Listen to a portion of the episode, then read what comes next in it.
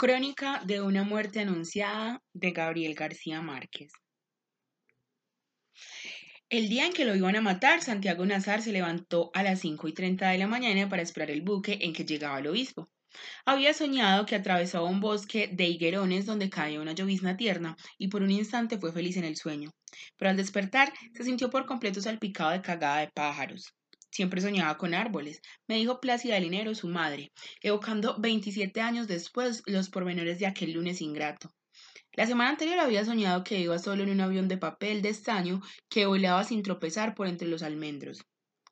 Me dijo, tenía una reputación muy bien ganada de intérprete certera de los sueños ajenos, siempre que se los contaran en ayunas, pero no había advertido ningún augurio asiago en esos dos sueños de su hijo, ni en los otros sueños con árboles que él le había contado en las mañanas que precedieron a su muerte. Tampoco Santiago Nazar reconoció el presagio. Había dormido poco y mal, sin quitarse la ropa, y despertó con dolor de cabeza y con un sedimento de estribo de cobre en el paladar y los interpretó como estragos naturales de las parrandas de bodas que se había prolongado hasta después de la medianoche. Más aún, las muchas personas que encontró desde que salió de su casa a las seis y cinco hasta que fue destazado como un cerdo una hora después, lo recordaban un poco soñoliento pero de buen humor, y a todos les comentó de un modo casual que era un día muy hermoso. Nadie estaba seguro de si se refería al estado del tiempo. Muchos coincidían en el recuerdo de que era una mañana radiante con una brisa de mar que llegaba a través de los platanales, como era de pensar que lo fueran un buen febrero de aquella época. Pero la mayoría estaba de acuerdo en que era un tiempo fúnebre, un cielo turbio y bajo y un denso olor de aguas dormidas y que en el instante de la desgracia estaba cayendo una llovizna menuda como la que había visto Santiago Nazar en el bosque del sueño. Yo estaba reponiéndome de la parranda de la boda en el regazo apostólico de María Alejandrina Cervantes, y apenas si desperté con el alboroto de las campanas tocando arrebato, porque pensé que las habían soltado en honor del obispo. Santiago Nazar se puso un pantalón y una camisa de lino blanco, ambas piezas sin almidón, iguales a las que se había puesto el día anterior para la boda. Era un atuendo de ocasión. De no haber sido por la llegada del obispo, se habría puesto el vestido de caqui y las botas de montar con que se iba los lunes al divino rostro, la hacienda de ganado que heredó de su padre y que él administraba con muy buen juicio, aunque sin mucha fortuna. En el monte llevaba el cinto una 357 Magnum, cuyas balas blindadas, según él, podían partir un caballo por la cintura. En época de perdices llevaba también sus ásperos de cetrería. En el armario tenía además un rifle 3006 Mannlicher Schauhager, un rifle 300 Hola Magnum, un 32 Hornet con mira telescópica de dos poderes y una Winchester de repetición. Siempre dormía como durmió su padre, con el arma escondida dentro de la funda de la almohada, pero antes de abandonar la casa aquel día le sacó los proyectiles y la puso en la gaveta de la mesa de noche. Nunca la dejaba cargada, me dijo su madre. Yo lo sabía y sabía además que guardaba las armas en un lugar y escondía la munición en otro lugar muy apartado, de modo que nadie se diera ni por casualidad a la tentación de cargarlas dentro de la casa. Era una costumbre sabia impuesta por su padre desde una mañana en que una sirvienta sacudió la almohada para quitarle la funda y la pistola se disparó al chocar contra el suelo, y la bala desbarató el armario del cuarto, atravesó la pared de la sala y pasó con un estruendo de guerra por el comedor de la casa vecina y convirtió en polvo de yeso a un santo de tamaño natural en el altar mayor de la iglesia, al otro extremo de la plaza. Santiago Nazar, que entonces era muy niño, no olvidó nunca la lección de aquel percance. La última imagen que su madre tenía de él era la de su paso fugaz por el dormitorio. La había despertado cuando trataba de encontrar a tientas una aspirina en el botiquín del baño y ella encendió la luz y lo vio aparecer en la puerta con el vaso de agua en la mano, como había de recordarlo para siempre. Santiago Nazar le contó entonces el sueño, pero ella no le puso atención a los árboles. Todos los sueños con pájaros son de buena salud, dijo. Lo vio desde la misma hamaca, en la misma posición en que la encontré postrada por las últimas luces de la vejez, cuando volví a este pueblo olvidado tratando de recomponer con tantas astillas dispersas el espejo roto de la memoria. Apenas si distinguía las formas de, a plena luz y tenía hojas medicinales en las sienes para el dolor de cabeza eterno que le dejó su hijo la última vez que pasó por el dormitorio. Estaba de costado, agarrada a las pitas del cabezal de la hamaca, para tratar de incorporarse y había en la penumbra el olor de bautisterio que me había sorprendido en la mañana del crimen. Apenas aparecí en el vano de la puerta, me confundió con el recuerdo de Santiago Nazar. Ahí estaba, me dijo. Tenía el vestido de lino blanco lavado con agua sola porque era de piel tan delicada que no soportaba el ruido del almidón. Estuvo un largo rato sentada en la hamaca, masticando pepas de cardamina, hasta que se le pasó la ilusión de que el hijo había vuelto. Entonces suspiró. Fue el hombre de mi vida. Yo lo vi en su memoria. Había cumplido 21 años la última semana de enero, y era esbelto y pálido, y tenía los párpados árabes y los caballos rizados de su padre. Era el hijo único de un matrimonio de conveniencia que no tuvo un solo instante de felicidad, pero él parecía feliz con su padre hasta que éste murió de repente, tres años antes, y siguió pareciéndolo con la madre, solitaria hasta el lunes de su muerte. De ella heredó el instinto. De su padre aprendió desde muy niño el dominio de las armas de fuego, el amor por los caballos y la maestranza de las, de las aves de presa altas. Pero de él aprendió también las buenas artes del valor y la prudencia. Hablaban en árabe entre ellos, pero no delante de Plácida Linero, para que no se sintiera excluida. Nunca se les vio armados en el pueblo y la única vez que trajeron sus halcones amaestrados fue para hacer una demostración de altanería en un bazar de caridad. La muerte de su padre lo había forzado a abandonar los estudios al término de la escuela secundaria para hacerse cargo de la hacienda familiar. Por sus méritos propios, Santiago Nazar era alegre y pacífico y de corazón fácil.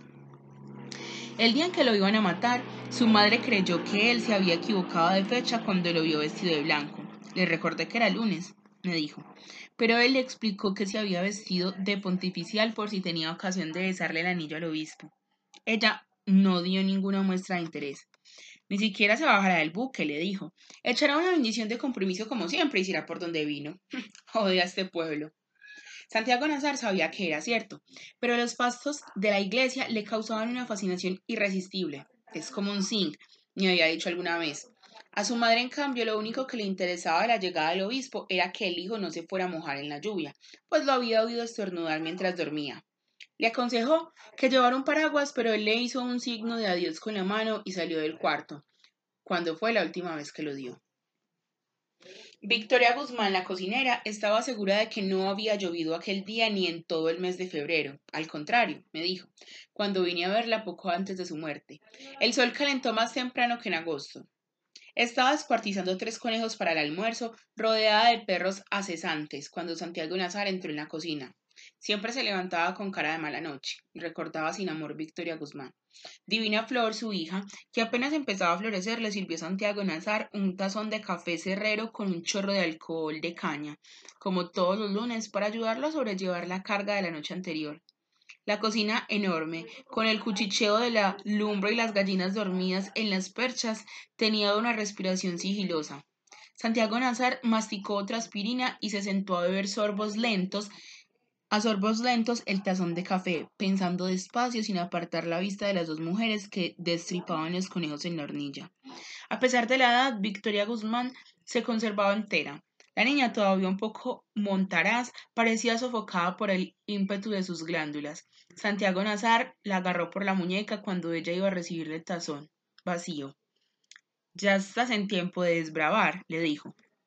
Victoria Guzmán le mostró el cuchillo ensangrentado. Suéltala, Blanco, le ordenó en serio. De esa agua no beberás mientras yo esté viva. Había sido seducida por Ibrahim Nazar en la plenitud de la adolescencia. La había amado en secreto varios años en los establos de la hacienda y la llevó a servir en su casa cuando se le acabó el afecto. Divina Flor, que era hija de un marido más reciente, se sabía destinada a la cama furtiva de Santiago Nazar, y esa idea le causaba una ansiedad prematura. No ha vuelto a nacer otro hombre como ese, me dijo, gorda y mustia y rodeada por los hijos de otros amores. Era idéntico a su padre, le replicó Victoria Guzmán. Una mierda. Pero no pudo eludir una rápida ráfaga de espanto al recordar el horror de Santiago Nazar cuando ella arrancó de cuajo las entrañas de un conejo y les tiró a los perros el tripajo meante. No seas bárbara, le dijo él. Imagínate que fuera un humano. Victoria Guzmán necesitó casi 20 años para entender que un hombre acostumbrado a matar animales inermes expresara de pronto semejante horror. Dios santo, exclamó asustada, de modo que todo aquello fue una revelación. Sin embargo, tenía tantas rabias atrasadas la mañana del crimen que siguió cebando a los perros con las vísceras de los otros conejos, solo para amargarle el desayuno a Santiago Nazar. En esas estaba cuando el pueblo entero despertó con el bramido estremecedor del buque de vapor en que llegaba el obispo. La casa era un antiguo depósito de dos pisos, con paredes de tablones vastos y un techo de zinc de dos aguas sobre el cual velaban los gallinazos por los desperdicios del puerto. Había sido construido en los tiempos en que el río era tan servicial que muchas barcazas de mar e inclusive algunos barcos de altura se aventuraban hasta aquí a través de las ciénagas del estuario. Cuando vino Ibrahim Nazar, con los últimos árabes al término de las guerras civiles, ya no llegaban los barcos de mar debido a las mudanzas del río y el depósito estaba en desuso. Ibrahim Nazar lo compró a cualquier precio para poner una tienda de importación que nunca puso, y solo cuando se iba a casar lo convirtió en una casa para vivir. En la planta baja abrió un salón que servía para todo y construyó en el fondo una caballeriza para cuatro animales, los cuatro de servicio y tina cocina de hacienda con ventanas hacia el puerto por donde entraba toda hora la pestilencia de las aguas. Lo único que dejó intacto fue el, en el salón fue la escalera rescatada de algún naufragio. En la planta alta, donde antes estuvieron las oficinas de aduana, Hizo dos dormitorios amplios y cinco camarotes para los muchos hijos que pensaba tener, y construyó un balcón de madera sobre los almendros de la plaza, donde Plácida Linero se sentaba en las tardes de marzo a consolarse de su soledad. En la fachada conservó la puerta principal y le hizo dos ventanas de cuerpo entero con bolillos torneados. Conservó también la puerta posterior, solo que un poco más alzada para pasar a caballo, y mantuvo en servicio una parte del antiguo muelle. Esa fue siempre la puerta de más uso, no solo porque era el acceso natural a las pesebreras y la cocina, sino porque daba a la calle del Puerto Nuevo sin pasar por la plaza. La puerta del frente, salvo en ocasiones festivas, permanecía cerrada y con tranca. Sin embargo, fue por allí y no por la puerta posterior por donde esperaban a Santiago Nazar los hombres que lo iban a matar, y fue por allí por donde él salió a recibir al obispo, a pesar de que debía darle una vuelta completa a la casa para llegar al puerto. Nadie podía entender tantas coincidencias funestas. El juez instructor que vino de Río Hacha debió sentirlas sin atreverse a admitirlas, pues su interés de darles una explicación racional era evidente en el sumario. La puerta de la plaza estaba citada varias veces con un nombre de folletín, la puerta fatal. En realidad, la única explicación válida parecía ser la de Plácida Linero, que contestó a la pregunta con su razón de madre. Mi hijo no salía nunca por la puerta de atrás cuando estaba bien vestido. Parecía una verdad tan fácil que el instructor la registró en una nota marginal, pero no la sentó en el sumario. Victoria Guzmán, por su parte, fue determinante en la respuesta de que ni ella ni su hija sabían que a Santiago Nazar lo estaban esperando para matarlo. Pero en el curso de sus años admitió que ambas lo sabían cuando él entró en la cocina a tomar el café. Se lo había dicho una mujer que pasó después de las cinco a pedir un poco de leche por caridad, y les reveló además los motivos y el lugar donde lo estaban esperando. No la previne porque pensé que eran habladas de borracho. Me dijo. No obstante, Divina Flor me confesó en una visita posterior, cuando ya su madre había muerto, que ésta no le había dicho nada a Santiago Nazar porque en el fondo de su alma quería que lo mataran. En cambio, ella no lo previno porque entonces no era más que una niña asustada, incapaz de una decisión propia, y se había asustado mucho más cuando él la agarró por la muñeca con una mano que sintió helada y pétrea como una mano de muerto.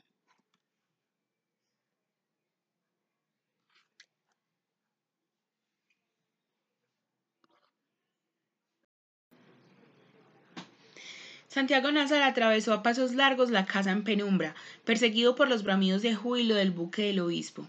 Divina Flor se le adelantó para abrirle la puerta, tratando de no dejarse alcanzar por entre las jaulas de pájaros dormidos del comedor por entre los muebles de mimbre y las macetas de helechos colgados de la sala, pero cuando quitó la tranca de la puerta no pudo evitar otra vez la mano de Gavilán Carnicero. Me agarró toda la panocha, me dijo Divina Flor, era lo que hacía siempre cuando me encontraba sola por los rincones de la casa, pero aquel día no sentí el susto de siempre, sino unas ganas horribles de llorar. Se apartó para dejarlo salir y, a través de la puerta entreabierta, vio los almendros de la plaza. nevados por el resplandor del amanecer, pero no tuvo valor para ver nada más. Entonces se acabó el pito del buque y empezaron a cantar los gallos, me dijo. Era un alboroto tan grande que no podía creerse que hubieran tantos gallos en el pueblo, y pensé que venían en el buque del obispo. Lo único que ella pudo hacer por el hombre que nunca había de ser suyo fue dejar la puerta sin tranca contra las órdenes, órdenes de Plácida Linero, para que él pudiera entrar una vez en caso de urgencia. Alguien que nunca fue identificado había metido por debajo de la puerta un papel dentro de un sobre en el cual le avisaban a Santiago Nazar que lo estaban esperando para matarlo, y le revelaban además el lugar y los motivos, y otros detalles muy precisos de la confabulación. El mensaje estaba en el suelo cuando Santiago Nazar salió de su casa, pero él no lo vio. Ni lo vio Dina Flor, ni lo vio nadie hasta mucho después de que el crimen fue consumado. Habían dado las seis y aún seguían encendidas las luces públicas en las ramas de los almendros, y en algunos balcones estaban todavía las guirnaldas de colores de la boda y hubiera podido pensarse que acaban de colgarlas en honor del obispo. Pero la plaza cubierta de baldosas hasta el atrio de la iglesia, donde estaba el tablado de los músicos, parecía un mular de botellas vacías y toda clase de desperdicios de la parranda pública, cuando Santiago Nazar salió de su casa, varias personas corrían hacia el puerto, apremiadas por los bramidos del buque. El único lugar abierto en la plaza era una tienda de leche a un costado de la iglesia, donde estaban los hombres que esperaban a Santiago Nazar para matarlo. Clotilde Armenta, la dueña del negocio, fue la primera que lo vio en el resplandor del alba y tuvo la impresión de que estaba vestido de aluminio. Ya parecía un fantasma, me dijo. Los hombres que lo iban a matar se habían dormido en los asientos apretando en el regazo los cuchillos envueltos en periódicos y Clotilde Armenta reprimió el aliento para no despertarlos. Eran gemelos, Pedro y Pablo Vicario. Tenían 24 años y se parecían tanto que costaba trabajo distinguirlos. Eran de catadura espesa pero de buena índole, decía el sumario. Yo, que los conocía desde la escuela primaria, hubiera escrito lo mismo. Esa mañana llevaban todavía los vestidos de paño oscuro de la boda, demasiado gruesos y formales para el Caribe, y tenían el aspecto devastado por tantas horas de mala vida, pero habían cumplido con el deber de afeitarse. Aunque no habían dejado de beber desde la víspera de la parranda, ya no estaban borrachos al cabo de tres días, sino que parecían sonámbulos desvelados, se habían dormido con las primeras auras del amanecer después de casi tres horas de espera en la tienda de Clotilde Armenta. Y aquel era su primer sueño desde el viernes. Apenas se habían despertado con el primer bramido del buque, pero el instinto los despertó por completo cuando Santiago Nazar salió de su casa. Ambos agarraron entonces el rollo de periódicos y Pedro Vicario, empezó a levantarse. Por el amor de Dios, murmuró Clotilde Armenta. Déjenlo para después, aunque sea por respeto al obispo. Fue un soplo del Espíritu Santo, repetía ella a menudo. En efecto, había sido una ocurrencia provisional, pero de una virtud momentánea. Al oírla, los gemelos vicarios reflexionaron y el que se había levantado volvió a sentarse. Ambos siguieron con la mirada a Santiago Nazar cuando empezó a cruzar la plaza. Lo miraban más bien con lástima. Decía Clotilde Armenta. Las niñas de la escuela de monjas atravesaron la plaza en ese momento trotando en desorden con sus uniformes de huérfanas. Plácida Linero tuvo razón. El obispo no se bajó del buque. Había mucha gente en el puerto, además de las autoridades y los niños de las escuelas, y por todas partes se veían los guacales de gallos bien cebados que le llevaban de regalo al obispo, porque la sopa de crestas era su plato predilecto. En el muelle de carga había tanta leña arrumada que el buque habría necesitado por lo menos dos horas para cargarla. Pero no se detuvo. Apareció en la vuelta del río rezogando como un, como un dragón y entonces la banda de músicos empezó a tocar el himno del obispo y los gallos se pusieron a cantar en los huacales y alborotaron a los otros gallos del pueblo. Por aquella época, los legendarios buques de rueda alimentados con leña estaban a punto de acabarse y los pocos que quedaban en servicio ya no tenían pianola ni camarotes para la luna de miel y apenas si lograron navegar contra la corriente. Pero este era nuevo y tenía dos chimeneas en vez de una, con la bandera pintada como un brazal. Y la rueda de tablones de la popa le daba un ímpetu de barco de mar. En la baranda superior, junto al camarote del capitán, iba el obispo de sotana blanca con su séquito de españoles. Estaba haciendo un tiempo de Navidad, ha dicho mi hermana Margot.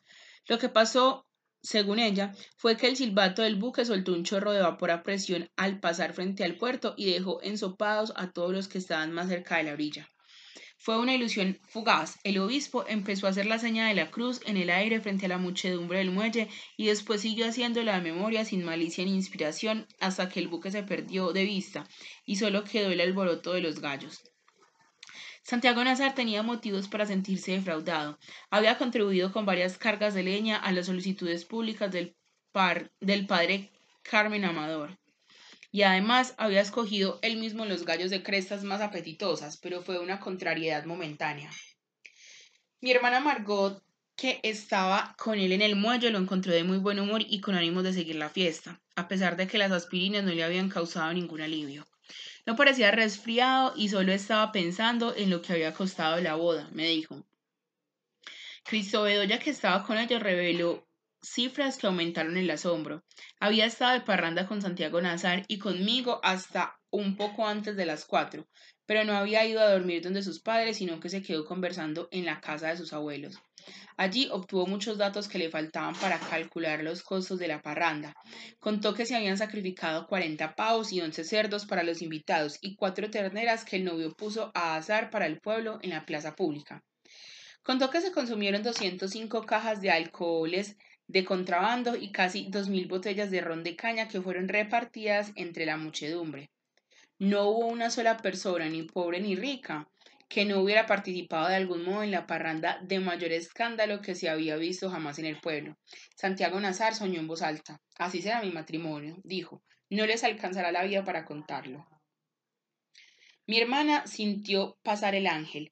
Pensó una vez más en la buena suerte de Flora Miguel, que tenía tantas cosas en la vida y que iba a tener además a Santiago Nazar en la Navidad de ese año.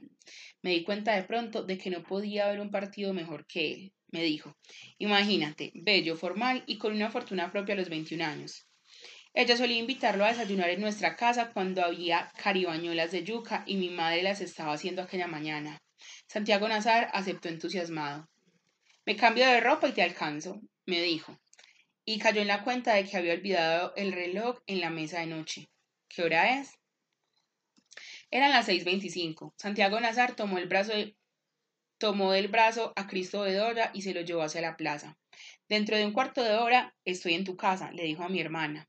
Ella insistió en que fueran juntos de inmediato porque el desayuno estaba servido. Era una insistencia rara, me dijo Cristo Bedoya, tanto que a veces he pensado que Margot ya sabía que lo iban a matar y quería esconderlo en tu casa. Sin embargo, Santiago Nazar la convenció de que se adelantara mientras él se ponía la ropa de montar, pues tenía que estar temprano en el divino rostro para castrar terneros. Se despidió de ella con la misma señal de la mano con que se había despedido de su madre y se alejó hacia la plaza llevando del brazo a Cristo Bedoya. Fue la última vez que lo vio. Muchos de los que estaban en el puerto sabían que Santiago Nazar lo iban a matar. Don Lázaro Aponte, coronel de academia, en uso de buen retiro y alcalde municipal desde hacía once años, le hizo un saludo con los dedos. Yo tenía mis razones muy reales para creer que ya no corría peligro alguno. Me dijo.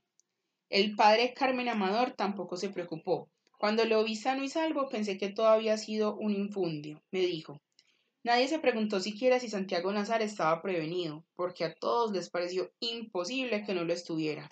En realidad, mi hermana Margot, que era una de las pocas personas que todavía ignoraba que lo iban a matar. De haber sabido, me lo hubiera llevado para la casa, aunque fuera amarrado, declaró el instructor. Era extraño que no lo supiera, pero lo que era mucho más que tampoco lo supiera mi madre, pues se enteraba de todo antes que nadie en la casa, a pesar de que hacía años que no salía a la calle, ni siquiera para ir a misa. Yo apreciaba esa virtud suya desde que empecé a levantarme temprano para ir a la escuela. La encontraba como era en aquellos tiempos, lívida y sigilosa, barriendo el patio con una escoba de ramas en el resplandor ceniciento del amanecer, y entre cada sorbo de café me iba contando lo que había ocurrido en el mundo mientras nosotros dormíamos. Parecía tener hilos de comunicación secreta con la otra gente del pueblo, sobre todo con la de su edad, y a veces nos sorprendía con noticias anticipadas que no hubiera podido conocer sino por artes de adivinación. Aquella mañana, sin embargo, no sintió el pálpito de la tragedia que se estaba gestando desde las tres de la madrugada. Había terminado de barrer el patio y cuando mi hermana Margot salía a recibir al obispo la encontró moliendo la yuca para las caribañolas. Se oían gallos, suele decir mi madre recordando aquel día, pero nunca relacionó el alboroto distante con la llegada del obispo, sino con los últimos rezagos de la boda. Nuestra casa estaba lejos de la plaza grande, en un bosque de mangos frente al río. Mi hermana Margot había ido hasta el puerto caminando por la orilla y la gente estaba demasiado excitada con la visita del obispo para ocuparse de otras novedades. Habían puesto a los enfermos acostados en los portales para que recibieran la medicina de Dios y las mujeres salían corriendo de los patios con pavos y lechones y toda clase de cosas de comer y desde la orilla opuesta llegaban canoas adornadas de flores, pero después de que el obispo pasó sin dejar su huella en la tierra, la otra noticia reprimida alcanzó su tamaño de escándalo. Entonces fue cuando mi hermana Margot la conoció completa y de, modo brutal. Ángela Vicario, la hermosa muchacha que se había casado el día anterior, había sido devuelta a casa de sus padres, porque el esposo encontró que no era virgen. Hm, sentí yo que era la que me iba a morir, dijo mi hermana. Pero por más que volteaban el cuento al derecho y al revés, nadie podía explicarme cómo fue que el pobre Santiago Nazar terminó comprometido en semejante enredo. Lo único que sabían con seguridad era que los hermanos de Ángela Vicario lo estaban esperando para matarlo. Mi hermana volvió a casa mordiéndose por dentro para no llorar. Encontró a mi madre en el comedor con un traje dominical de flores azules que se había puesto por si el obispo pasaba a saludarnos y estaba cantando el fado del amor invisible mientras arreglaba la mesa. Mi hermana notó que ya había puesto que ya había un puesto más en la mesa. Es para Santiago Nazar, le dijo mi madre. Me dijeron que lo habías invitado a desayunar. Quítalo, dijo mi hermana. Entonces le contó. Pero fue como si ya lo supiera, me dijo. Fue lo mismo de siempre, que uno empieza a contarle algo y antes de que el cuento llegue a la mitad ya ya sabe cómo termina. Aquella mala noticia era un nudo cifrado para mi madre. A Santiago Nazar le habían puesto ese nombre por el nombre de ella, y era además su madrina de bautizo pero también tenía un parentesco de sangre con Pura Vicario, la madre de la novia de vuelta. Sin embargo, no había acabado de escuchar la noticia cuando ya se había puesto los zapatos de tacones y la mantilla de iglesia que solo usaba cuando entonces las visitas las daba para el pésame. Mi padre, que había oído todo desde la cama, apareció en pijama en el comedor y le preguntó al armado a dónde iba. A prevenir a mi comadre Plácida, contestó ella. No es justo que todo el mundo sepa que le van a matar el hijo y que ella sea la única que no lo sabe. Tenemos tantos vínculos con ella como con los vicarios, dijo mi padre. Hay que estar siempre de parte del muerto, dijo ella. Mis hermanos menores empezaron a salir de los otros cuartos. Los más pequeños, tocados por el soplo de la tragedia, rompieron a llorar. Mi madre no les hizo caso, por una vez en la vida, ni le prestó atención a su esposo. Espérate y me visto, le dijo él. Ella estaba ya en la calle. Mi hermano Jaime, que entonces no tenía más de siete años, era el único que estaba vestido para la escuela. Acompáñala tú, ordenó mi padre. Jaime corrió detrás de ella sin saber qué pasaba ni para dónde iban y se agarró de su mano. Iba hablando sola, me dijo Jaime.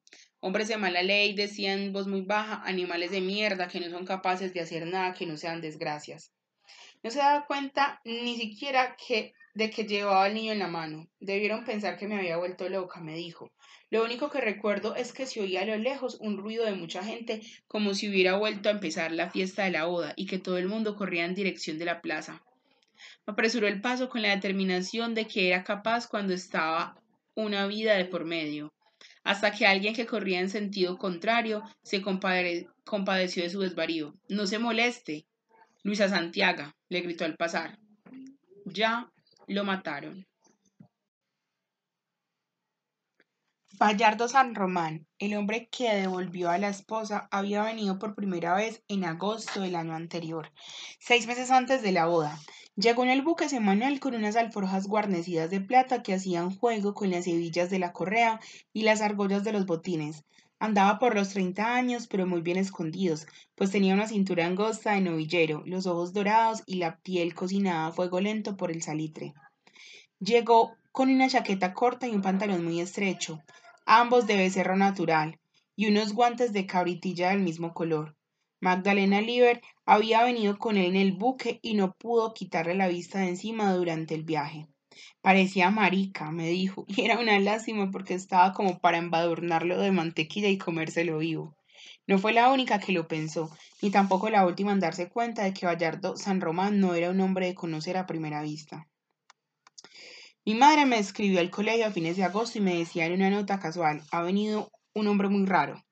En la carta siguiente me decía, el hombre raro se llama Bayardo San Román y todo el mundo dice que es encantador, pero yo no lo he visto.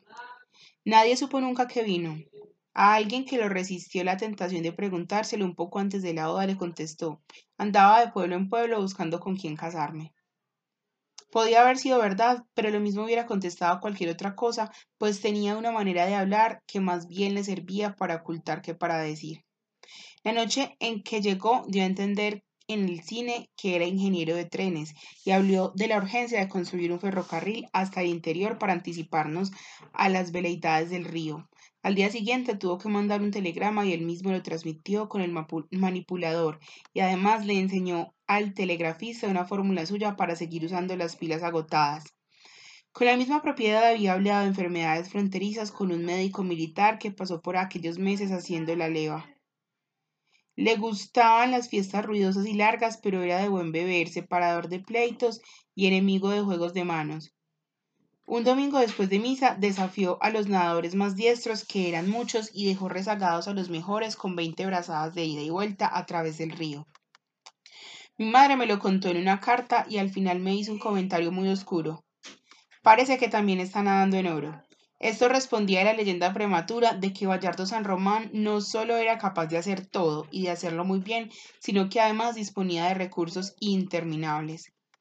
Mi madre le dio la bendición final en una carta de octubre. La gente lo quiere mucho, me decía, porque es honrado de buen corazón. Y el domingo pasado comulgó de rodillas y ayudó a la misa en latín. En ese tiempo no estaba permitido comulgar de pie y solo se oficinaba en latín. Pero mi madre suele hacer esa clase de precisiones superfluas cuando quiere llegar al fondo de las cosas. Sin embargo, después de ese veredicto, consagratorio me escribió dos cartas más en las que nada me decía sobre Bayardo San Román, ni siquiera cuando fue demasiado sabido que quería casarse con Ángela Vicario. Solo mucho después de la boda desgraciada me confesó que lo había conocido cuando ya era muy tarde para corregir la carta de octubre y que sus ojos de oro le habían causado un estremecimiento de espanto. Se me parecía al diablo, me dijo, pero tú mismo me habías dicho que esas cosas no se deben decir por escrito. La conocí poco después que ella cuando vine a las vacaciones de Navidad y no le encontré tan raro como decían. Me pareció atractivo, en efecto, pero muy lejos de la visión idílica de Magdalena Oliver. Me pareció más serio de lo que hacían creer sus travesuras y de una atención recóndita apenas disimulada por sus gracias excesivas. Pero sobre todo me pareció un hombre muy triste. Ya para entonces había formalizado su compromiso de amores con Ángela Vicario.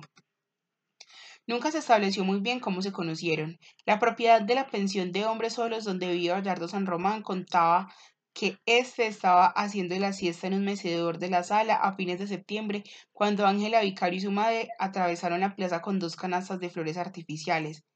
Bayardo San Román despertó a medias, vio a las dos mujeres vestidas de negro inclemente que parecían los únicos seres vivos en el marasmo de las dos de la tarde y preguntó quién era la joven. La propietaria le contestó que era la hija menor de la mujer que la acompañaba y que se llamaba Ángela Vicario. Vallarto San Román la siguió con las miradas hasta el otro extremo de la plaza. Tiene el nombre de un puesto, dijo.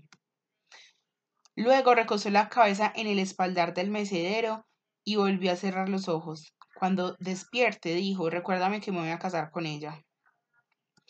Ángela Vicario me contó que la propietaria de la pensión le había hablado de este episodio desde antes que Vallardo San Román la requirieran amores. Me asusté mucho, me dijo. Tres personas que estaban en la pensión confirmaron que, que el episodio había ocurrido, pero otras cuatro no lo creyeron cierto. En cambio, todas las versiones coincidían en que Ángela Vicario y Vallardo San Román se habían visto por primera vez en las fiestas patrias de octubre, durante una verbena de caridad en la que ella estuvo encargada de cantar las rifas. Vallardo San Román llegó a la verbena y fue derecho al mostrador, atendido por la rifera lánguida cerrada de luto hasta la empuñadura, y le preguntó cuánto costaba la ortofónica con incrustaciones de nácar, que había de ser el atractivo mayor de la feria. Ella le contestó que no estaba para la venta, sino para rifar. Mejor, dijo él, así será más fácil y además más barata. Ella me confesó que había logrado impresionarla, pero por razones contrarias del amor. Yo detestaba a los hombres altaneros y nunca había visto uno con tantas ínfulas, me dijo, evocando aquel día. Además, pensé que era un polaco. Su contrariedad fue mayor cuando cantó la rifa de la ortofónica en medio de la ansiedad de todos y en efecto se la ganó, se la ganó Gallardo. No podía imaginarse que él, solo por impresionarla, había comprado todos los números de la rifa.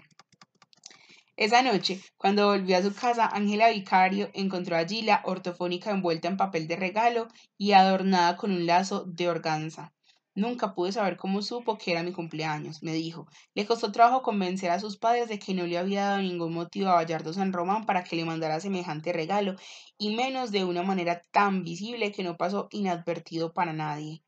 De modo que sus hermanos mayores, Pedro y Pablo, llevaron la ortofónica al hotel para devolvérsela a su dueño, y lo hicieron con tanto revuelo que no hubo nadie que la, que la viera venir y no la viera regresar.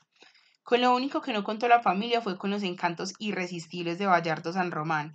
Los gemelos no reaparecieron hasta el amanecer del día siguiente, turbios de la borrachera, llevando otra vez la ortofónica y llevando además a Bayardo San Román para seguir la parranda en la casa.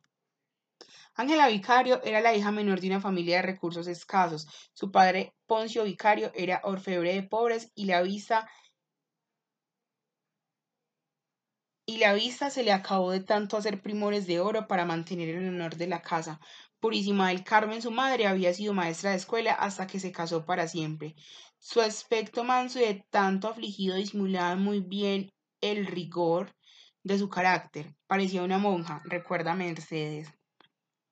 Se consagró con tal espíritu de sacrificio a la atención del esposo y a la crianza de los hijos que a uno se le olvidaba a veces que seguía existiendo. Las dos hijas mayores se habían casado muy tarde. Además de los gemelos, tuvieron una hija intermedia que había muerto de fiebres crepusculares y dos años después seguían guardándole un luto aliviado dentro de la casa, pero riguroso en la calle. Los hermanos fueron criados para ser hombres. Ellas habían sido educadas para casarse. Sabían bordar con bastidor, coser a máquina, tejer encaje de bolillo, lavar y planchar hacer flores artificiales y dulces de fantasía y redactar esquelas de compromiso. A diferencia de las muchachas de la época que habían descuidado el culto de la muerte, las cuatro eran maestras en la ciencia antigua de velar a los enfermos, confortar a los moribundos y amortajar a los muertos. Lo único que mi madre les reprochaba era la costumbre de peinarse antes de dormir. Muchachas, les decía, no se peinen de noche que se retrasan los navegantes. Salvo por esto, Pensaba que no había hijas mejor educadas. Son perfectas, le oía decir con frecuencia. Cualquier hombre será feliz con ellas porque han sido criadas para sufrir. Sin embargo, a los que se casaron con las dos mayores les fue difícil romper el cerco, porque siempre iban juntas a todas partes y organizaban bailes de mujeres solas y estaban predispuestas a encontrar segundas intenciones en los designios de los hombres.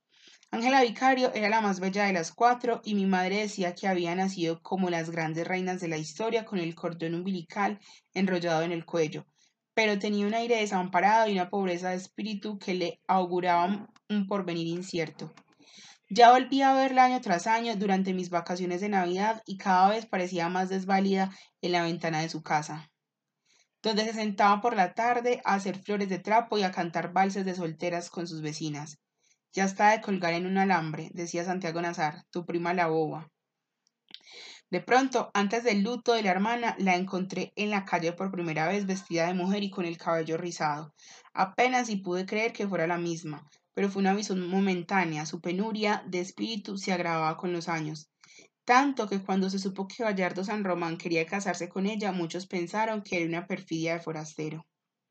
La familia no solo lo tomó en serio, sino con gran alborozo, salvo pura vicario, quien puso como condición que Bayardo San Román acreditara su identidad.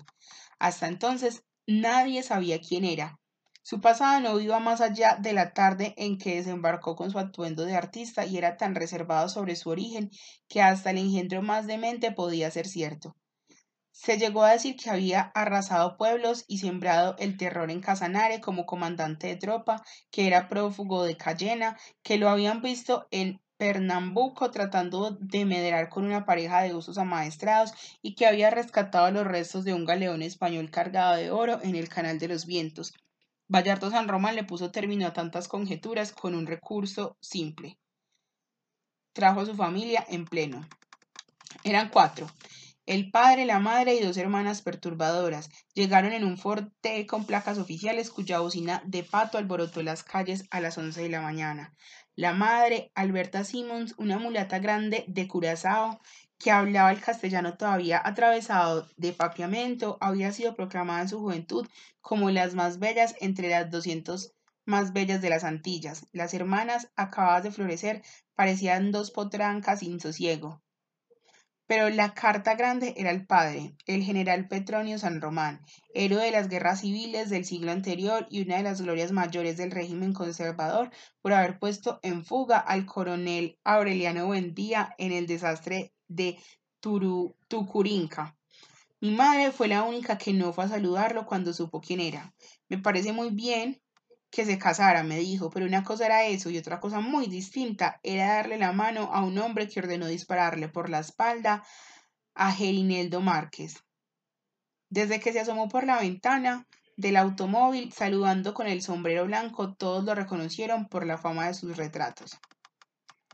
Llevaba un traje de lienzo color de trigo, botines de cordaban con los cordones cruzados y unos espejuelos de oro prendidos con pinzas en la cruz de la nariz y sostenido con una leotina en el ojal del chaleco. Llevaba la medalla del, del valor en la solapa y un bastón con el escudo nacional escupido en el pomo. Fue el primero que se bajó del automóvil cubierto por completo por el polvo polvo ardiente de nuestros malos caminos y no tuvo más que aparecer en el pescante para que todo el mundo se diera cuenta de que Gallardo San Román se iba a casar con quien quisiera. Era Ángela Vicario quien no quería casarse con él. Me parecía demasiado hombre para mí, me dijo. Además, Bayardo San Román no había intentado siquiera seducirla a ella, sino que hechizó a la familia con sus encantos. Ángela Vicario no olvidó nunca el horror de la noche en que sus padres y sus hermanas mayores con sus maridos, reunidos en la sala de la casa, le impusieron la obligación de casarse con un hombre que apenas había visto. Los gemelos se mantuvieron al margen. Nos pareció que eran vainas de mujeres, dijo Pablo Vicario. El argumento decisivo de, los padres fue que una familia dignifica, dignificada por la modestia no tenía derecho a despreciar aquel premio del destino. Ángela Vicario se atrevió apenas a insinuar el inconveniente de la falta de amor, pero su madre la demolió con una sola frase.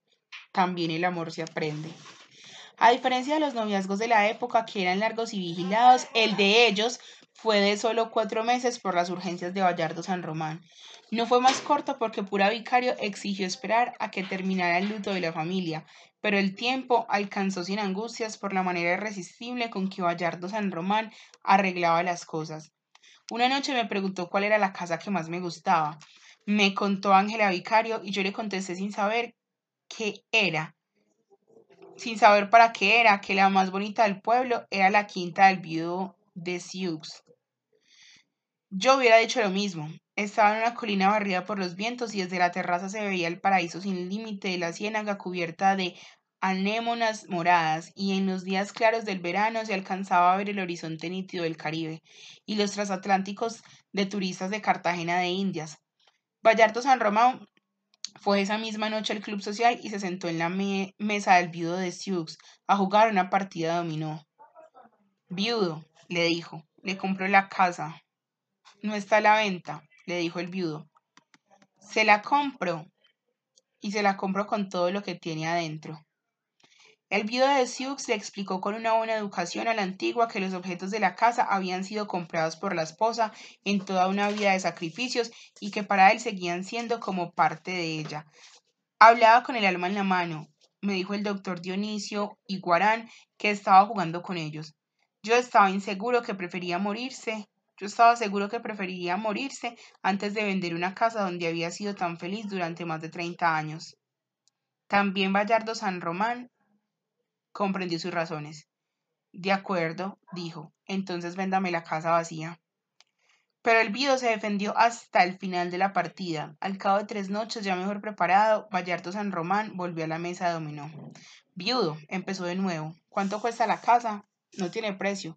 Diga uno cualquiera. Lo siento, Bayardo, dijo el viudo, pero ustedes los jóvenes no entienden los motivos del corazón. Bayardo San Román no hizo una pausa para pensar. Digamos cinco mil pesos, dijo. Juega limpio. Le replicó el viudo con la dignidad alerta. Esa casa no vale tanto. Diez mil, dijo Bayardo San Román, ahora mismo y con un billete encima del otro. El viudo lo miró con los ojos llenos de lágrimas, lloraba de rabia. Me dijo el doctor Dionisio Iguarán que además de médico era hombre de letras. Imagínate, semejante cantidad al alcance de la mano y tener que decir que no por una simple flaqueza del espíritu. Al viudo de Sioux no se le salió la voz, pero negó sin vacilación con la cabeza. Entonces hágame un último favor, dijo Bayardo San Román. Espéreme aquí cinco minutos. Cinco minutos después, en efecto, volvió el club social con las alforjas enchapadas de plata y puso sobre la mesa diez gavillas de billetes de a mil, todavía con las bandadas impresas del Banco del Estado. El viudo de Sioux murió dos años después. Se murió de eso, decía el doctor Dionisio Siguarán. Estaba más sano que nosotros, pero cuando uno lo ascultaba, se le sentía borboritar las lágrimas dentro del corazón, pues no solo había vendido la casa con todo lo que tenía dentro, sino que le pidió a Bayardo San Román que le fuera pagando poco a poco, porque no le quedaba ni un baúl de consolación para guardar tanto dinero. Nadie hubiera pensado, ni lo dijo nadie, que Ángela Vicario no fuera virgen. No se le había conocido ningún novio anterior y había crecido junto con sus hermanas bajo el rigor de una madre de hierro. Aun cuando le faltaban menos de dos meses para casarse, Pura Vicario no permitió que fuera sola con Bayardo San Román a conocer la casa en que iban a vivir juntos, sino que ella y el padre ciego la acompañaron para custodiarle la honra. Se casó con esa ilusión. Bayardo San Román, por su parte, debió casarse con la ilusión de comprar la felicidad con el peso descomunal de su poder y su fortuna. Pues cuanto más aumentaban los planes de la fiesta, más ideas de delirio se le ocurrían para hacerla más grande. Trató de retrasar la boda por un día cuando se anunció la visita del obispo, para que éste los casara. Pero Ángela Vicario se opuso. La verdad, me dijo, es que yo no quería ser bendecida por un hombre que solo cortaba las crestas para la sopa y botaba en la basura el resto del gallo. Sin embargo, aun sin la bendición del obispo, la fiesta adquirió una fuerza propia tan difícil de amaestrar que al mismo Bayardo San Román se le salió de las manos y terminó por ser un acontecimiento público. El general Petronio San Román y su familia vinieron esta vez en el buque de ceremonias del Congreso Nacional, que permaneció atracado en el muelle hasta el término de la fiesta y con ellos vinieron muchas gentes ilustres que sin embargo pasaron inadvertidas en el tumulto de caras nuevas. Trajeron tantos regalos que fue preciso restaurar el local olvidado de la primera planta eléctrica para exhibir los más admirables y el resto lo llevaron de una vez a la antigua casa del Pío de Mus, que ya estaba dispuesta para recibir a los recién casados. Al novio le regalaron un automóvil convertible con su nombre grabado en letras góticas bajo el escudo de la fábrica. A la novia le regalaron un estuche de cubiertos de oro puro para 24 invitados. Trajeron además un espectáculo de bailarines y dos orquestas de valses que desentonaron con las bandas locales y con las muchas papayeras y grupos de acordeones que venían alborotados por la huya de la parranda. La familia Vicario vivía en una casa modesta con paredes de ladrillo y un techo de palma rematado por dos guardas donde se metían a empollar las golondrinas en enero. Tenían en el frente una terraza ocupada casi por completo con macetas de flores y un patio grande con gallinas sueltas y árboles frutales. En el fondo del patio, los gemelos tenían un criadero de cerdos con su piedra de sacrificios y su mesa de estatar, que fue una buena fuente de recursos domésticos desde que a Poncio Vicario se le acabó la vista. El negocio lo había empezado Pedro Vicario, pero cuando ese se fue al servicio militar, su hermano gemelo aprendió también el oficio de matarife. El interior de la casa alcanzaba apenas para vivir, por eso las hermanas mayores trataron de pedir una casa prestada cuando se dieron cuenta del tamaño de la fiesta. Imagínate, me dijo Ángela Vicario. Habían pensado en la casa de Plácida Linero, pero por fortuna mis padres se emperraron con el tema de siempre de que nuestras hijas se casan en nuestro propio chiquero o no se casan. Así que pintaron la casa de su color amarillo original, enderezaron las puertas y compusieron los pisos, y la dejaron tan digna como fue posible para una boda de tanto estruendo. Los gemelos se llevaron los cerdos para otra parte y sanearon la porquería con cal viva, pero aún así se vio que iba a faltar espacio. Al final, por diligencias de Vallardo, San Román tumbaron las cercas del patio, pidieron prestadas para bailar las casas contiguas y pusieron mesones de carpinteros para sentarse a comer bajo la fronda de los tamarindos. El único sobresalto imprevisto lo causó el novio en la mañana de la boda, pues llegó a buscar a Ángela Vicario con dos horas de retraso. Ella se había negado a vestirse de novia mientras no lo viera en la casa. Imagínate, me dijo, hasta me hubiera alegrado de que no llegara, pero nunca que me dejara vestida. Su cautela pareció natural porque no había un percance público más vergonzoso para una mujer que quedarse plantada con el vestido de novia. En cambio, el hecho de que Ángela Vicario se atreviera a ponerse el velo y los azares sin ser virgen había de ser interpretado después como una profanación de los símbolos de pureza. Mi madre fue la única que apreció como un acto de valor el que hubiera jugado sus cartas marcadas hasta las últimas consecuencias. En aquel tiempo, me explicó, Dios entendía esas cosas. Por el contrario, nadie ha sabido todavía con qué cartas jugó Bayardo San Román desde que apareció por fin de levita y chistera, hasta que se fugó del baile con la criatura de sus tormentos. Fue la imagen perfecta del novio feliz. Tampoco se supo nunca con qué cartas jugó Santiago Nazar. Yo estuve con él todo el tiempo en la iglesia y en la fiesta, junto con Cristo Bedoya y mi hermano Luis Enrique, y ninguno de nosotros vislumbró el menor cambio de su modo de ser. He tenido que repetir esto muchas veces, pues los cuatro habíamos crecido juntos en la escuela y luego en la misma pandilla de vacaciones y nadie podía creer que tuviéramos un secreto sin compartir y menos un secreto tan grande. Santiago Nazar era un hombre de fiestas y su gozo mayor lo tuvo la víspera de su muerte, calculando los costos de la boda. En la iglesia estimó que habían puesto adornos florales por un valor igual al de 14 entierros de primera clase. Esa precisión había de perseguirme durante muchos años, pues Santiago Nazar me había dicho a menudo que el olor de las flores encerradas tenía para él una relación inmediata con la muerte, y aquel día me lo repitió al entrar al templo. No quiero flores en mi entierro, me dijo, sin pensar que yo había de ocuparme al día siguiente de que no las hubiera. En el trayecto de la iglesia a la casa de los vicarios sacó la cuenta de las guirnaldas de colores que adornaron las calles, calculó el precio de la música y los cohetes y hasta de la granizada de arroz crudo con que nos recibieron en la fiesta. El sopor del mediodía de los recién casados hicieron la ronda del patio. Bayardo San Román se había hecho muy amigo nuestro, amigo de tragos, como se decía entonces, y parecía muy a gusto en nuestra mesa. Ángela Vicario, sin el velo y la corona y con su vestido de raso ensopado de sudor, había asumido de pronto su cara de mujer casada. Santiago Nazar calculaba, y se lo dijo a Bayardo San Román, que la, que la boda iba costando hasta el momento unos nueve mil pesos. Fue evidente que ella lo entendió como una impertinencia. Mi madre me había enseñado que nunca se debe hablar de la plata delante de otra gente. Me dijo, Bayardo San Román, en cambio, lo recibió de muy buen talante y hasta con cierta jactancia. Casi, dijo, pero apenas estamos empezando. Al final será más o menos el doble. Santiago Nazar se propuso comprobarlo hasta el último céntimo y la vida le alcanzó justo. En efecto, con los datos finales que Cristo Bedoya le dio al día siguiente en el puerto, 45 minutos antes de morir, comprobó que el pronóstico de Bayardo San Román había sido exacto. Yo conservaba un recuerdo muy confuso de la fiesta antes de que hubiera decidido rescatarla a pedazos de la memoria ajena. Durante años se siguió hablando en mi casa de que mi padre había vuelto a tocar el violín de su juventud en honor a los recién casados, que mi hermana la monja bailó un merengue con su hábito de tornera y que el doctor Dionisios Iguarán, que era primo hermano de mi madre, consiguió que se lo llevaran en el buque oficial para no estar aquí al día siguiente cuando viniera el obispo. En el curso de las indignaciones, para esta crónica recobré, numerosos vivencias marginales y entre ellas el recuerdo de gracia de las hermanas de Bayardo San Román, cuyos vestidos de terciopelo con grandes alas de mariposas, prendidas con pinzas de oro en la espalda, llamaron más la atención que el penacho de plumas y la coraza de medallas de guerra de su padre. Muchos sabían que en la inconsciencia de la parranda le propuse a Mercedes Barcha que se casara conmigo, cuando apenas había terminado la escuela primaria, tal como ella misma me lo recordó cuando nos casamos 14 años después. La imagen más intensa que siempre conservé de aquel domingo indeseable fue la del viejo Poncio Vicario sentado solo en un taburete en el centro del patio.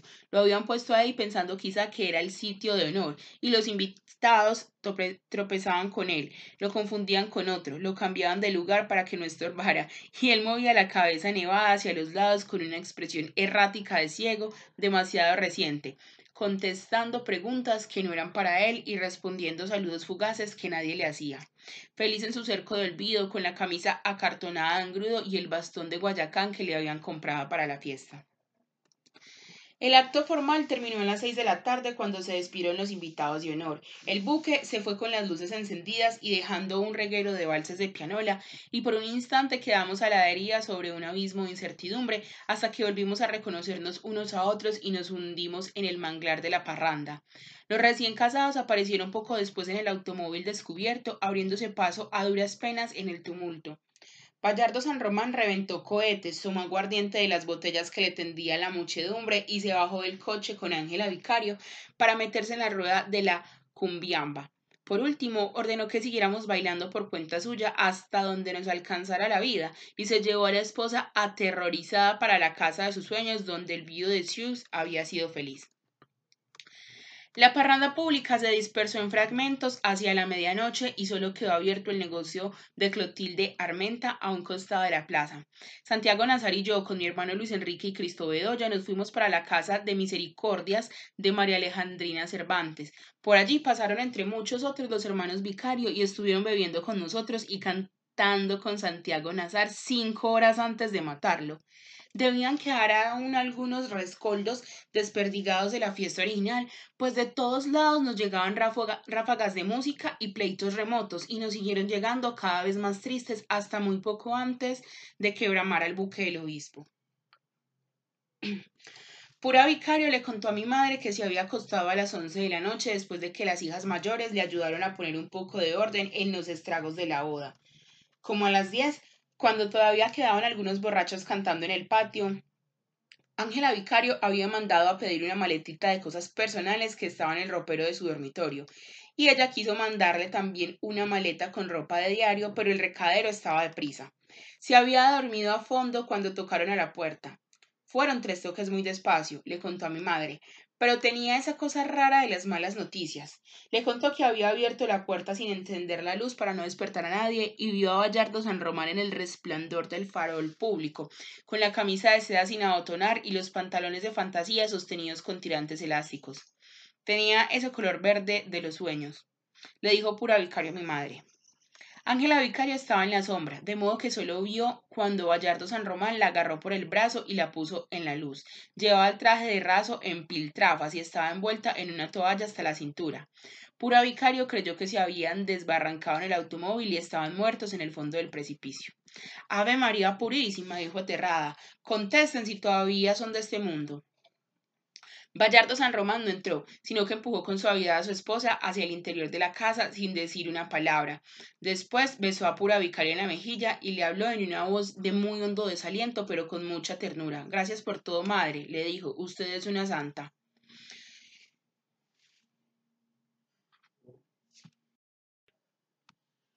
Solo pura vicario supo lo que hizo en las dos horas siguientes y se fue a la muerte con su secreto. Lo único que recuerdo es que me sostenía por el pelo con una mano y me golpeaba con la otra con tanta rabia que pensé que me iba a matar, me contó Ángela Vicario. Pero hasta eso lo hizo con tanto sigilo que su marido y sus hijas mayores dormidos con en los otros cuartos no se enteraron de nada hasta el amanecer cuando ya estaba consumado el desastre. Los gemelos volvieron a la casa un poco antes de las tres, llamados de urgencias por su madre. Encontraron a Ángela Vicario tumbada boca abajo en un sofá del comedor y con la cara macerada a golpes, pero había terminado de llorar. Ya no estaba asustada, me dijo, al contrario, sentía como si por fin me hubiera quitado encima la conduerma de la muerte y lo único que quería era que todo terminara rápido para tirarme a dormir. Pedro Vicario, el más resuelto de los hermanos, la levantó en vilo por la cintura y la sentó en la mesa del comedor. Anda, niña, le dijo temblando de rabia, dinos quién fue.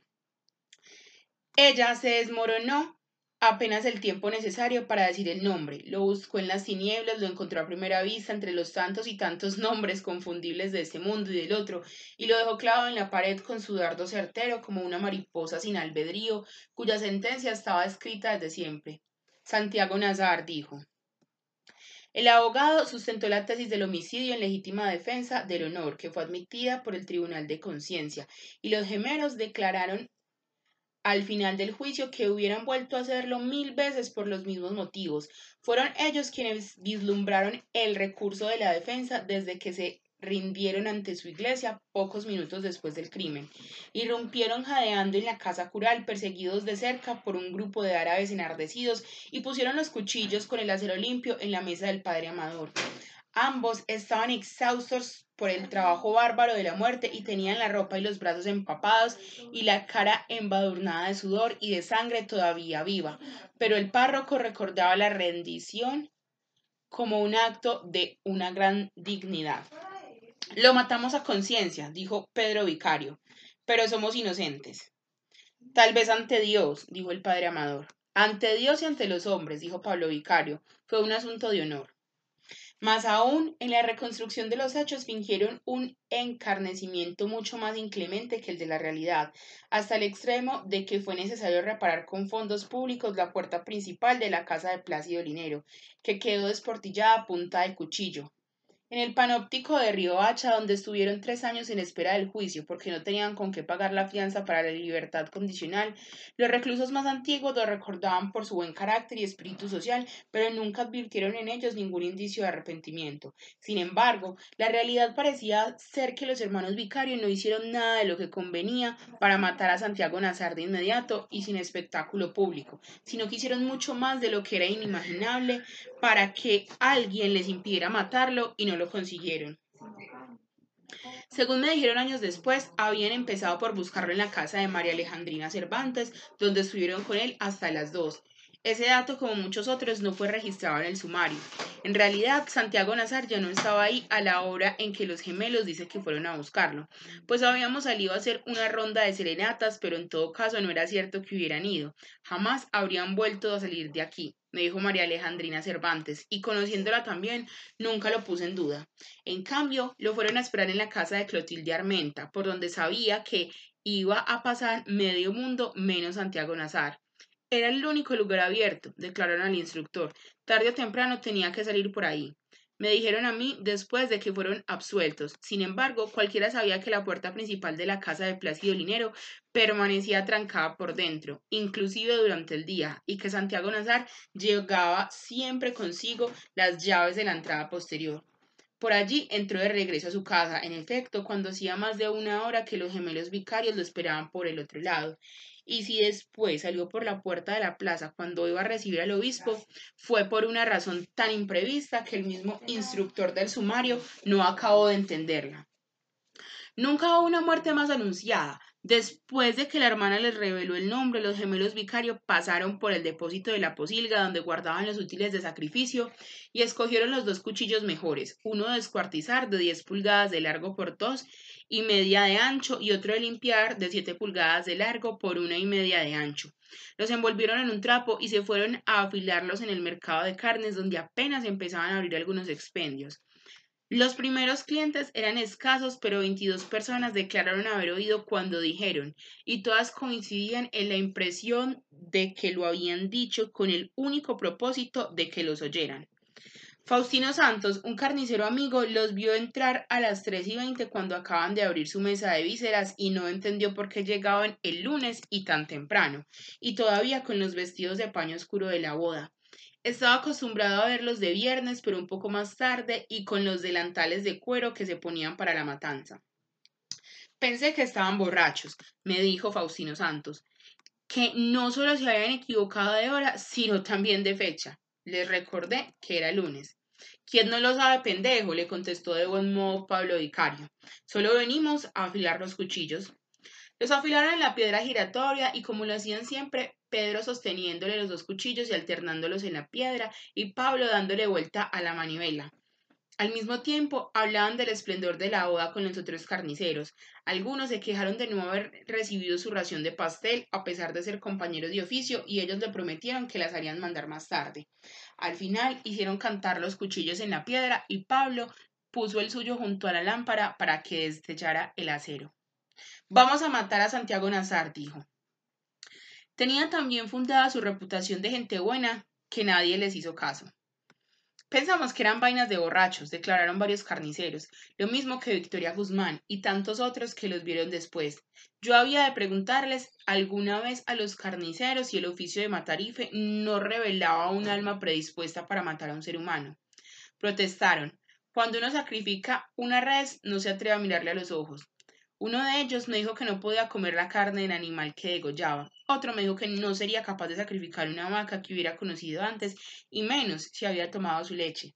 Les recordé que los hermanos Vicario sacrificaban los mismos cerdos que criaban y les eran tan familiares que los distinguían por sus nombres.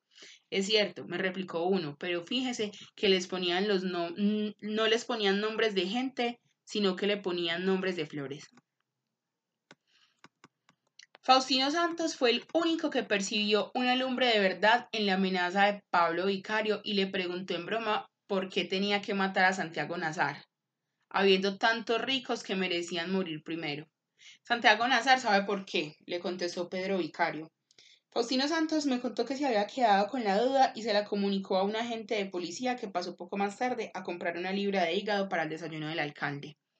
El agente, de acuerdo con el sumario, se llamaba Leandro Pornoy y murió el año siguiente por una cornada de un toro en la yugular durante las fiestas patronales, de modo que nunca pude hablar con él, pero Clotilde Armenta me confirmó que fue la primera persona que estuvo en su tienda cuando ya los gemelos vicarios se habían sentado a esperar.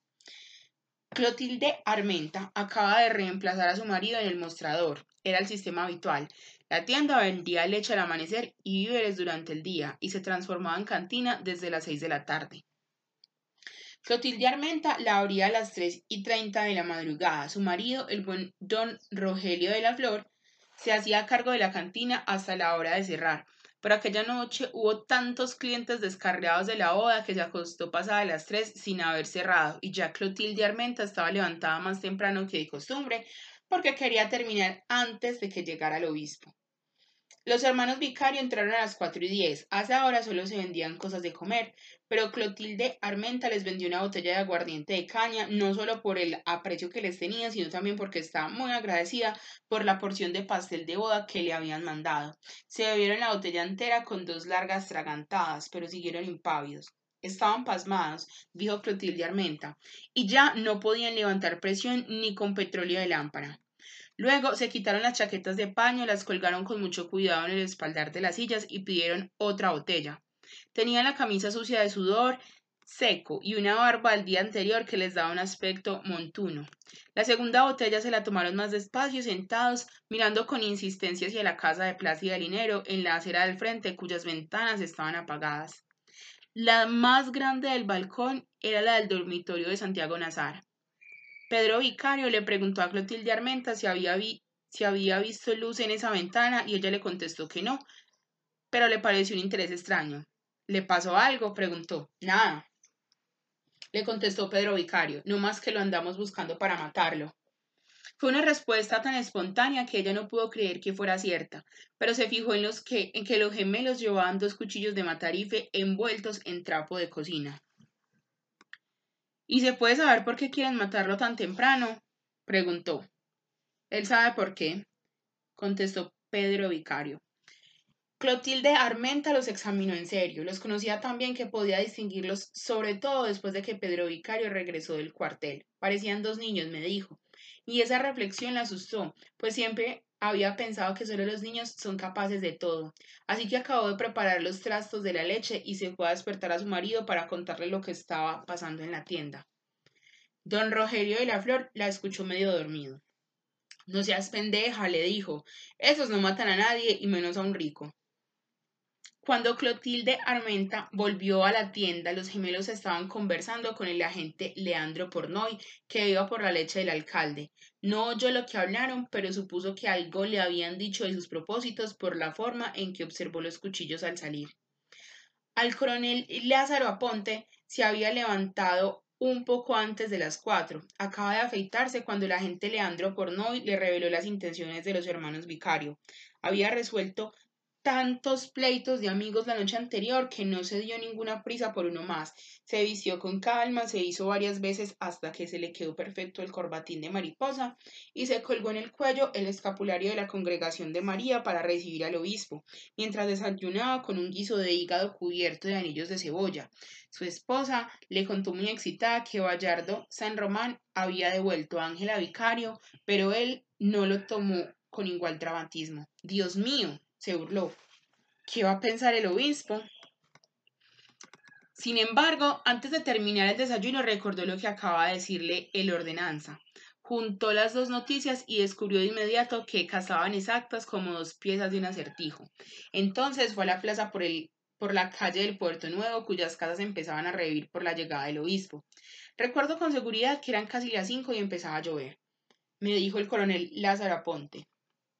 En el trayecto, tres personas lo detuvieron para contarle en secreto que los hermanos vicarios estaban esperando a Santiago Nazar para matarlo, pero solo uno supo decirle dónde. Los encontré en la tienda de Clotilde Armenta. Cuando los vi pensé que eran puras bravuconadas, me dijo con su lógica personal, porque no estaban tan borrachos como yo creía. Ni siquiera los interrogó sobre sus intenciones, sino que les quitó los cuchillos y los mandó a dormir. Los trataba con la misma complacencia de sí mismo con que había sorteado la alarma de la esposa. Imagínense, les dijo, ¿qué van a decir del obispo si los encuentran en este estado? Ellos se fueron. Clotilde Armenta sufrió una desilusión más con la ligereza del alcalde, pues pensaba que debía arrestar a los gemelos hasta esclarecer la verdad. El coronel Aponte le mostró los cuchillos como un argumento final. Ya no tienen con qué matar a nadie, dijo. No es por eso, dijo Clotilde Armenta. Es para librar a esos pobres muchachos del horrible compromiso que les ha caído encima. Pues ella había intuido, tenía la certidumbre de que los hermanos vicarios no estaban tan ansiosos por cumplir la sentencia como por encontrar a alguien que les hiciera el favor de impedírselo, pero el coronel Aponte estaba en paz con su alma. No se detiene a nadie por sospechas, dijo. Ahora es cuestión de prevenir a Santiago Nazar y feliz año nuevo. Clotilde Armenta recordaría siempre que el talante rechoncho del coronel Aponte le causaba una cierta desdicha y en cambio yo lo evocaba como un hombre feliz, aunque un poco trastornado por la práctica solitaria del espiritismo aprendido por correo. Su comportamiento de aquel lunes fue la prueba terminante de su frivolidad. La verdad es que no volvió a acordarse de Santiago Nazar hasta que lo vio en el puerto y entonces se felicitó por haber tomado la decisión justa. Los hermanos Vicario les habían contado sus propósitos a más de 12 personas que fueron a comprar leche y éstas los habían divulgado por todas partes antes de las seis. A Clotilde Armenta le parecía imposible que no se supiera en la casa de enfrente. Pensaba que Santiago Nazar no estaba allí, pues no había visto encenderse la luz del dormitorio y a todo el que pudo le pidió prevenirlo donde lo vieran. Se lo mandó a decir inclusive al padre Amador con la novicia de servicio que fue a comprar la leche para las monjas. Después de las cuatro, cuando vio luces en la cocina de la casa de Plácido Linero, le mandó el último recado urgente a Victoria Guzmán, con la pordiosera que iba todos los días a pedir un poco de leche por caridad. Cuando bramó el buque del obispo, casi todo el mundo estaba despierto para recibirlo, y éramos muy pocos quienes no sabíamos que los gemelos vicarios estaban esperando a Santiago Nazar para matarlo, y se conocían además el motivo con sus pormenores completos. Clotilde Armenta no había acabado de vender la leche cuando volvieron los hermanos Vicario con otros dos cuchillos envueltos en periódicos. Uno era de descuartizar con una hoja oxidada y dura de 12 pulgadas de largo por 3 de ancho, que había sido fabricada por Pedro Vicario con el metal de una cegueta, en una época en que no venían cuchillos alemanes por una causa de la guerra. El otro era más costoso, y más corto, pero ancho y curvo. El juez instructor lo dibujó en el sumario, tal vez porque no lo pudo escribir y se arriesgó apenas a indicar que parecía un alfanje en miniatura. Fue con esos cuchillos con que se cometió el crimen y ambos eran rudimentarios y muy, muy usados. Faustino Santos no pudo entender lo que había pasado. Vinieron a afilar otro de los cuchillos, me dijo, y volvieron a gritar para que los oyeran que iban a sacarle las tripas a Santiago Nazar. Así que yo creí que estaban mamando gallos, sobre todo porque no me fijé en los cuchillos y pensé que eran los mismos.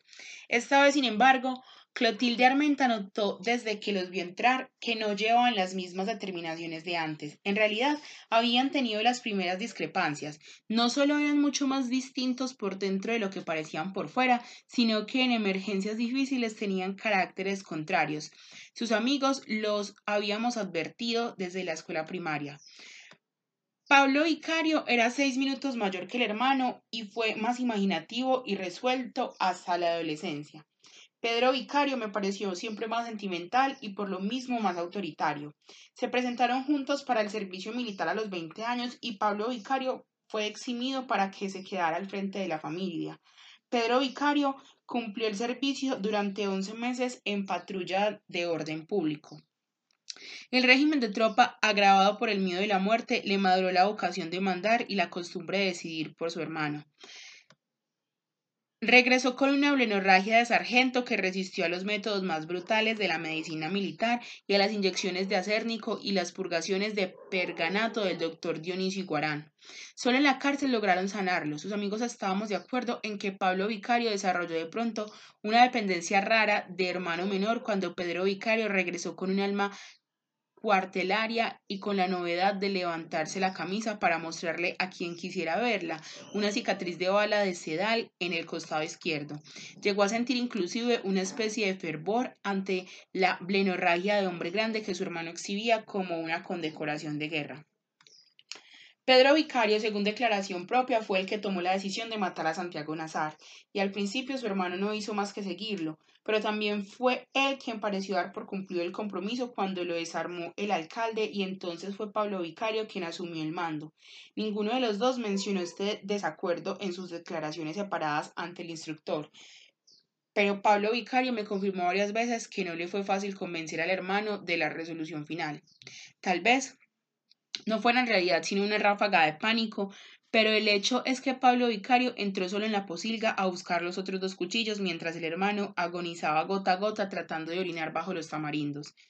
Mi hermano no supo nunca lo que es eso, me dijo Pedro Vicario en nuestra última, última y única entrevista. Era como orinar vidrio molido. Pablo Vicario lo encontró todavía abrazando el árbol cuando volvió con los cuchillos. Estaba sudando frío del dolor, me dijo, y trató de decirme que me fuera, yo solo, porque él no estaba en condiciones de matar a nadie. Se sentó en uno de los menzones de carpintero que habían puesto debajo de los árboles para el almuerzo de la boda y se bajó los pantalones hasta las rodillas. Estuvo como media hora cambiándose la gasa con que llevaba envuelta la pinga. Me dijo Pablo Vicario. En realidad no se demoró más de diez minutos, pero fue algo tan difícil y tan enigmático para Pablo Vicario que lo interpretó como una nueva artimaña del hermano para perder el tiempo hasta el amanecer de modo que le puso el cuchillo en la mano y se lo llevó casi por la fuerza a buscar la honra perdida de la hermana. Esto no tiene remedio, le dijo. Es como si ya nos hubiera sucedido. Salieron por el portón de la porqueriza con los cuchillos sin envolver, perseguidos por el alboroto de los perros de los patios. Empezaba a aclarar. No está lloviendo. Recordaba Pablo Vicario. Al contrario, recordaba Pedro, había viento de mar y todavía las estrellas se podían contar con el dedo. La noticia estaba entonces tan bien repartida que Hortensia Bauti abrió la puerta justo cuando ellos pasaban frente a su casa y fue la primera que lloró por, Santiago Nazar. Pese que ya lo habían matado, me dijo, porque vi los cuchillos con la luz del pozo y me pareció que iban chorreando sangre. Una de las pocas casas que estaban abiertas en esa calle extraviada era la de Prudencia Cotés, la novia de Pablo Vicario. Siempre que los gemelos pasaban por ahí a esa hora, y en especial los viernes cuando iban por el mercado, entraban a tomar el primer café. Empujaron las puertas del patio, acosadas por los perros que los reconocieron en la penumbra del alba, y saludaron a la madre de Prudencia Cotés en la cocina. Aún no estaba el café. Lo dejamos para después, dijo Pablo Vicario. Ahora vamos deprisa. Me lo imagino, hijos, dijo ella. El honor no espera. Pero de todos modos esperaron entonces y fue Pedro Vicario quien pensó que el hermano estaba perdiendo el tiempo a propósito. Mientras tomaban el café, Prudencia Coté salió a la cocina en plena adolescencia con un rollo de periódicos viejos para animar la lumbre de la hornilla. Yo sabía en qué andaban, me dijo, y no solo estaba de acuerdo, sino que nunca me hubiera casado con él si no cumplía como hombre. Antes de abandonar la cocina, Pablo Vicario le quitó dos secciones de periódico y le dio una al hermano para envolver los cuchillos.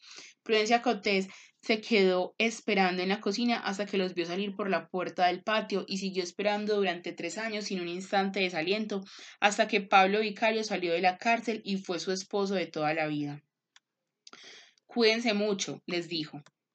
De modo que a Clotilde Armenta no le faltaba razón cuando le pareció que los gemelos no estaban tan resueltos como antes y le sirvió una botella de gordolobo de vaporino con la esperanza de rematarlos. Ese día me di cuenta, me dijo, de lo solas que estamos las mujeres en el mundo. Pedro Vicario le pidió prestados los utensilios de afeitar de su marido y ella le llevó la brocha, el jabón, el espejo de colgar y la máquina con la cuchilla nueva, pero él se afeitó con el cuchillo de destazar. Clotilde Armenta pensaba que eso fue el colmo del machismo, parecía un matón de cine me dijo. Sin embargo, él me explicó después y era cierto que en el cuartel había aprendido a afeitarse con una navaja barbera y nunca más lo pudo hacer de otro modo. Su hermano, por su parte, se afeitó del modo más humilde con la máquina prestada de don Rogelio de la Flor. Por último, se bebieron la botella en silencio, muy despacio, contemplando con el aire lelo de los amanecidos la ventana apagada en la casa del frente, mientras pasaban clientes fingidos comprando leche sin necesidad y preguntando por cosas de comer que no existían, con la intención de ver si era cierto que estaban esperando a Santiago Nazar para matarlo. Los hermanos Vicario no verían encenderse esa ventana. Santiago Nazar entró en su casa a las 4 y 20, pero no tuvo que encender ninguna luz para llegar al dormitorio porque el foco de las escaleras permanecía encendido durante la noche. Se tiró sobre la cama en la oscuridad y con la ropa puesta, pues solo le quedaba una hora para dormir, y así lo encontró Victoria Guzmán cuando subió a despertarlo para que recibiera al obispo. Habíamos estado juntos en la casa de María Alejandrina Cervantes hasta pasada las tres, cuando ella misma despachó a los músicos y apagó las luces del patio de baile para que sus mulatas de placer se acostaran solas a descansar. Hacía tres días con sus noches que trabajaban sin reposo, primero atendiendo en secreto a los invitados de honor y después destrampadas a puertas abiertas con los que nos quedamos incompletos en las parrandas de boda. María, María, Alejandrina Cervantes, de quien decíamos que solo había de dormir una vez para morir, fue la mujer más elegante y la más tierna que conocí jamás, y la más servicial en la cama, pero también la más severa había nacido y había crecido aquí y aquí vivía en una casa de puertas abiertas con varios cuartos de alquiler y en un enorme patio de baile con calabozos de luz comprados en los bazares chinos de Paramarimbo. Fue ella quien arrasó con la virginidad de mi generación, nos enseñó mucho más de lo que debíamos aprender, pero nos enseñó sobre todo que ningún lugar de la vida es más triste que una canoa vacía. Santiago Nazar perdió el sentido desde que la vio la primera vez. Yo lo previne. Halcón que se atreve con garza guerrera, peligros espera. Pero él no me oyó aturdido por los silbos quiméricos de María Alejandrina Cervantes. Ella fue su pasión desquiciada, su maestra de lágrimas a los quince años, hasta que Ibrahim Nazar se lo quitó de la cama correazos y lo encerró más de un año en el divino rostro. Desde entonces siguieron vinculados por un afecto serio, pero sin el desorden de un amor. Ella le tenía tanto respeto que no volvió a acostarse con nadie más si él estaba presente. En aquellas últimas vacaciones nos despachaba temprano con el pretexto inverosímil de que estaba cansada, pero dejaba la puerta sin tranca y una luz encendía en el corredor para que yo volviera a entrar en secreto. Santiago Nazar tenía un talento casi mágico para los disfraces y su diversión predilecta era trastocar la identidad de las mulatas. Saqueaba los roperos de unas para disfrazar a las otras, de modo que todas terminaban por sentirse distintas de sí mismas e iguales a las que no eran. En cierta ocasión, una de ellas se vio repetida en otra con tal acierto que sufrió una crisis de llanto. Sentí que se me había salido del espejo, dijo. Pero aquella noche María Alejandrina Cervantes no permitió que Santiago Nazar se complaciera por última vez en sus artificios de transformista, y lo hizo con pretextos tan frívolos que el mal sabor de ese recuerdo le cambió la vida. Así que nos llevamos a los músicos a una ronda de serenatas y seguirnos la fiesta por nuestra cuenta, mientras que los gemelos vicarios esperaban a Santiago Nazar para matarlo. Fue a él quien se le ocurrió casi a las cuatro que subiéramos a la colina del viudo de Sioux para cantarles a los recién casados. No solo les cantamos por las ventanas, sino que tiramos cohetes y reventamos petardos en los jardines, pero no percibimos ni una señal de vida dentro de la quinta. No se nos ocurrió que no hubiera nadie, sobre todo porque el automóvil nuevo estaba en la puerta, todavía con la capota plegada y con las cintas de raso y los macizos de azahares de parafina que les habían colgado en la fiesta. Mi hermano Luis Enrique, que entonces tocaba la guitarra como un profesional, improvisó en honor de los recién casados una canción de equívocos matrimoniales. Hasta entonces no había llovido, al contrario, la luna estaba en el centro del cielo y el aire era diáfano. Y en el fondo del precipicio se veía el reguero de luz de los fuegos fatuos del cementerio. Del otro lado se divisaban los sembrados de plátanos azules bajo la luna, las ciénagas tristes y la línea fosforescente del Caribe en el horizonte. Santiago Nazar señaló una lumbre intermitente en el mar y nos dijo que era el ánima en pena de un barco negrero que se había hundido con un cargamento de esclavos del Senegal frente a la boca grande de Cartagena de Indias.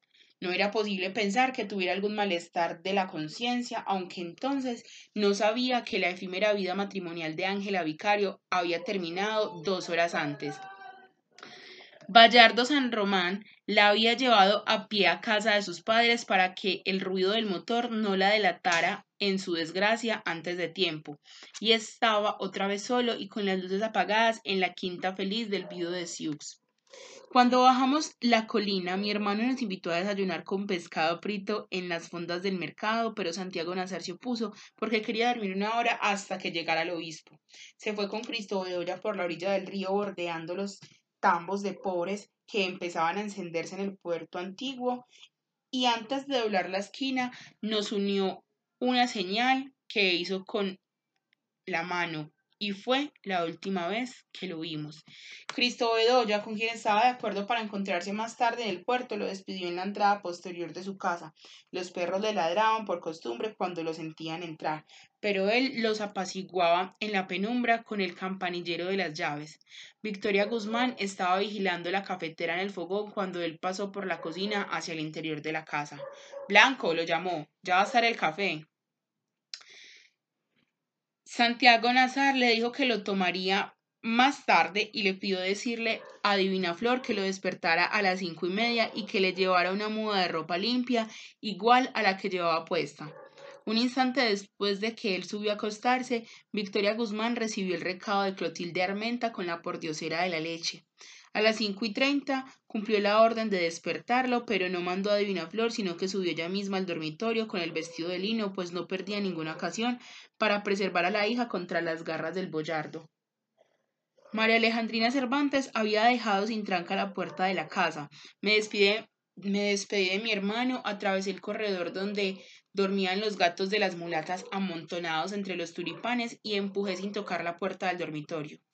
Las luces estaban apagadas, pero tan pronto como entré, percibí el olor de mujer tibia y vi los ojos de leoparda insomne en la oscuridad, y después no volví a saber de mí mismo hasta que empezaron a sonar las campanas. De paso, para nuestra casa, mi hermano entró a comprar cigarrillos en la tienda de Clotilde Armenta. Había bebido tanto que sus recuerdos de aquel encuentro fueron siempre muy confusos, pero no olvido nunca el trago mortal que le ofreció Pedro Vicario. Era candela pura, me dijo Pablo, me dijo. Pablo Vicario, que había empezado a dormirse, despertó sobresaltado cuando sintió entrar y le mostró el cuchillo. Vamos a matar a Santiago Nazar, le dijo. Mi hermano no lo recordaba, pero aunque lo recordara, no lo hubiera creído. Me ha dicho muchas veces, ¿a qué carajo se le podía ocurrir que los gemelos iban a matar a nadie, y menos con un cuchillo de puercos? Luego le preguntaron dónde estaba Santiago Nazar, pues lo habían visto juntos a los dos y a mi hermano y mi hermano no recordó tampoco su propia respuesta. Pero Clotilde, Armenta y los hermanos vicarios se sorprendieron tanto al oírla que la dejaron establecida en el sumario con declaraciones separadas. Según ellos, mi hermano dijo, Santiago Nazar está muerto. Después impartió una bendición episcopal, tropezó en el petril de la puerta y salió dando tumbos. En medio de la plaza se cruzó con el padre Amador. Iba para el puerto con sus ropas de oficial, seguido con un acólito que tocaba la campanilla y varios ayudantes en el altar para la misa campal del obispo. Al verlos pasar, los hermanos vicarios se santiguaron. Clotilde Armenta me contó que había perdido las últimas esperanzas cuando el párroco pasó de largo frente a su casa. Pensé que no había recibido mi recado, dijo. Sin embargo, el padre Amador me confesó muchos años después, retirado del mundo de la tenebrosa casa de salud de Calafel, que en efecto había recibido el mensaje de Clotilde Armenta y otros más perentorios mientras se preparaba para ir al puente. La verdad es que no supe qué hacer, me dijo. Lo primero que pensé fue que no era un asunto mío, sino de la autoridad civil, pero después resolví decirle algo de pasada a Plácida Linero. Sin embargo, cuando atravesó la plaza, lo había olvidado por completo. Usted tiene que entender, me dijo, aquel día desgraciado llegaba el obispo. En el momento del crimen se sintió tan desesperado y tan indigno de sí mismo que no se le ocurrió nada más que ordenar que tocaran a fuego. Mi hermano Luis Enrique entró por la casa y por la puerta de la cocina que mi madre dejaba sin cerrojo para que mi padre no nos sintiera entrar. Fue al baño antes de acostarse, pero durmió sentado en el retrete, y cuando mi hermano Jaime se levantó para ir a la escuela, lo encontró boca abajo en las baldosas y cantando dormido. Mi hermana la monja, que no iría a esperar al obispo porque tenía una cruda de 40 grados, no consiguió despertarlo. Estaba andando a las cinco cuando fui al baño, me dijo. Más tarde, cuando mi hermana Margot entró a bañarse para ir al puerto, logró llevarlo a duras penas al dormitorio. Desde el otro lado del sueño oyó sin despertar los primeros bramidos del buque del obispo. Después se durmió a fondo, rendido por la parranda, hasta que mi hermana la monja entró en el dormitorio tratando de ponerse el hábito a la carrera y lo despertó con su grito de loca. ¡Mataron a Santiago Nazar! Los estragos de los cuchillos fueron apenas un principio de la autopsia inclemente que el padre Carmen Armado, Amador se vio obligado a hacer por la ausencia del doctor Dionisio Iguarán. Fue como si hubieran envuelto y como si hubiéramos vuelto a matarlo, me dijo el antiguo párroco en su retiro de Calafel. Pero era una orden del alcalde y las órdenes de aquel bárbaro, por estúpidas que fueran, había que cumplirlas. No era del todo justo. En la confusión de aquel lunes absurdo, el coronel Aponte había sostenido una conversación telegráfica urgente con el gobernador de la provincia y éste le autorizó para que hiciera las diligencias preliminares mientras mandaban un juez instructor. El alcalde había sido antes oficial de tropa, sin ninguna experiencia en asuntos de justicia, y era demasiado fatuo para preguntarle a alguien que lo supiera por dónde tenía que empezar. Lo primero que lo inquietó fue la autopsia. Cristo Bedoya, que era un estudiante de medicina, logró la dispensa por su amistad íntima con Santiago Nazar. El alcalde pensó que el cuerpo podría mantenerse refrigerado hasta que regresara el doctor Dionisio Guarán, pero no encontró nevera de tamaño humano y la única apropiada en el mercado estaba fuera de servicio.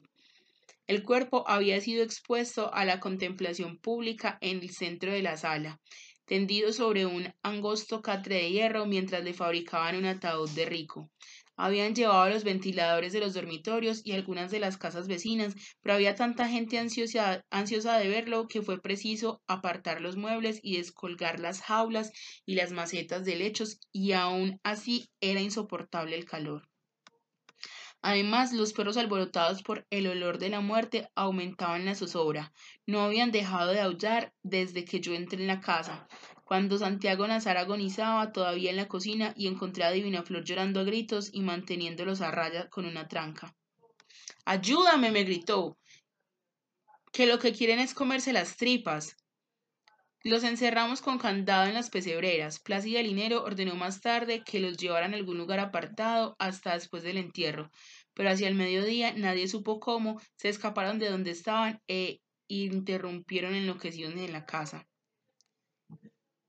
Plácida Linero por una vez perdió los estribos. Estos perros de mierda, gritó, que los maten. La orden se cumplió de inmediato y la casa volvió a quedar en silencio. Hasta entonces no había temor alguno por el estado del cuerpo. La cara había quedado intacta con la misma expresión que tenía cuando cantaba y Cristo Bedoya le había vuelto a colocar las vísceras en su lugar y lo había fajado con una banda de lienzo. Sin embargo, en la tarde empezaron a manar de las heridas unas aguas color de almíbar que atrajeron a las moscas y una mancha morada le apareció en el bozo y se extendió muy despacio como la sombra de una nube en el agua hasta la raíz del cabello. La cara, que siempre fue indulgente, adquirió una expresión de enemigo y su madre se la cubrió con un pañuelo. El coronel Aponte comprendió entonces que ya no era posible esperar y le ordenó al padre Amador que practicara la autopsia. Habría sido peor desenterrarlo después de una semana, dijo. El párroco había hecho la carrera de medicina de cirugía en Salamanca, pero ingresó en el seminario sin graduarse, y hasta el alcalde sabía que su autopsia carecía de valor legal. Sin embargo, hizo cumplir la orden. Fue una masacre consumada en el local de la escuela pública con la ayuda del boticario que tomó las notas y un estudiante de primer año de medicina que estaba aquí de vacaciones. Solo dispusieron de algunos instrumentos de cirugía menor y el resto fueron hierros de artesano, pero al margen de los destrozos en el cuerpo, el informe del padre Amador parecía correcto y el instructor lo incorporó al sumario como una pieza útil. Siete de las numerosas heridas mortales, el hígado estaba casi seccionado por dos perforaciones profundas en la cara anterior. Tenía cuatro incisiones en el estómago y una de ellas tan profunda que lo atravesó por completo y le destruyó el páncreas. Tenía otras seis perforaciones menores en el colon traverso y múltiples heridas en el intestino delgado. La única que tenía en el dorso, a la altura de la tercera vértebra lumbar, le habría perforado el riñón derecho. La cavidad abdominal estaba ocupada por grandes témpanos de sangre y entre el losadal del contenido gástrico apareció una medalla de oro de la Virgen del Carmen que Santiago Nazar se había tragado a la edad de cuatro años. La cavidad torácica mostraba dos perforaciones, una en el segundo espacio intercostal derecho que le alcanzó a interesar el pulmón y otra muy cerca de la axila izquierda. Tenía además seis heridas menores en los brazos y las manos y dos tajos horizontales en el muslo derecho y otro en los músculos del abdomen. Unía una punzada profunda en la palma de la mano derecha. El informe dice, parecía un estigma del crucificado. La masa encefálica pesaba 60 gramos más que la de un inglés normal, y el padre Amador consignó en el informe que Santiago Nazar tenía una inteligencia superior y un porvenir brillante. Sin embargo, en la nota final señalaba una hipertrofia del hígado que atribuyó a una hepatitis mal curada, es decir, me dijo, que de todos modos le quedaban muy pocos años de vida. El doctor Dionisio Guarán, que en efecto le había tratado una hepatitis a Santiago Nazar a los 12 años, recordaba indignado aquella autopsia. Tenía que ser cura para ser tan bruto, me dijo. No hubo manera de hacerle entender nunca que la gente del trópico tenemos más grande que tenemos el hígado más grande que los gallegos. El informe concluía que la causa de la muerte fue una hemorragia masiva ocasionada por cualquiera de las siete heridas mayores.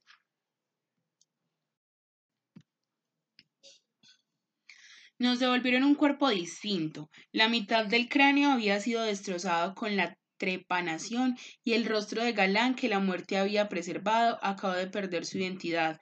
Además, el párroco había arrancado de cuajo las vísceras destazadas, pero al final no supo qué hacer con ellas y les impartió una bendición de rabia y las tiró en el balde de la basura.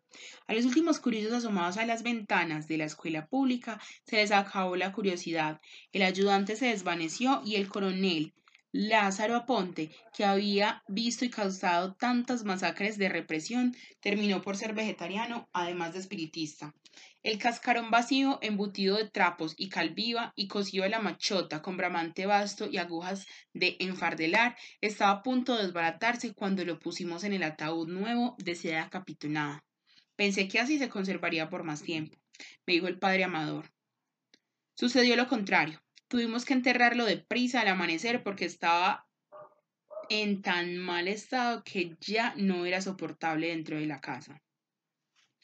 Despuntaba un martes turbio. No tuve valor para dormir solo al término de la jornada opresiva, y empujé la puerta de la casa de María Alejandrina Cervantes por si no había pasado el cerrojo.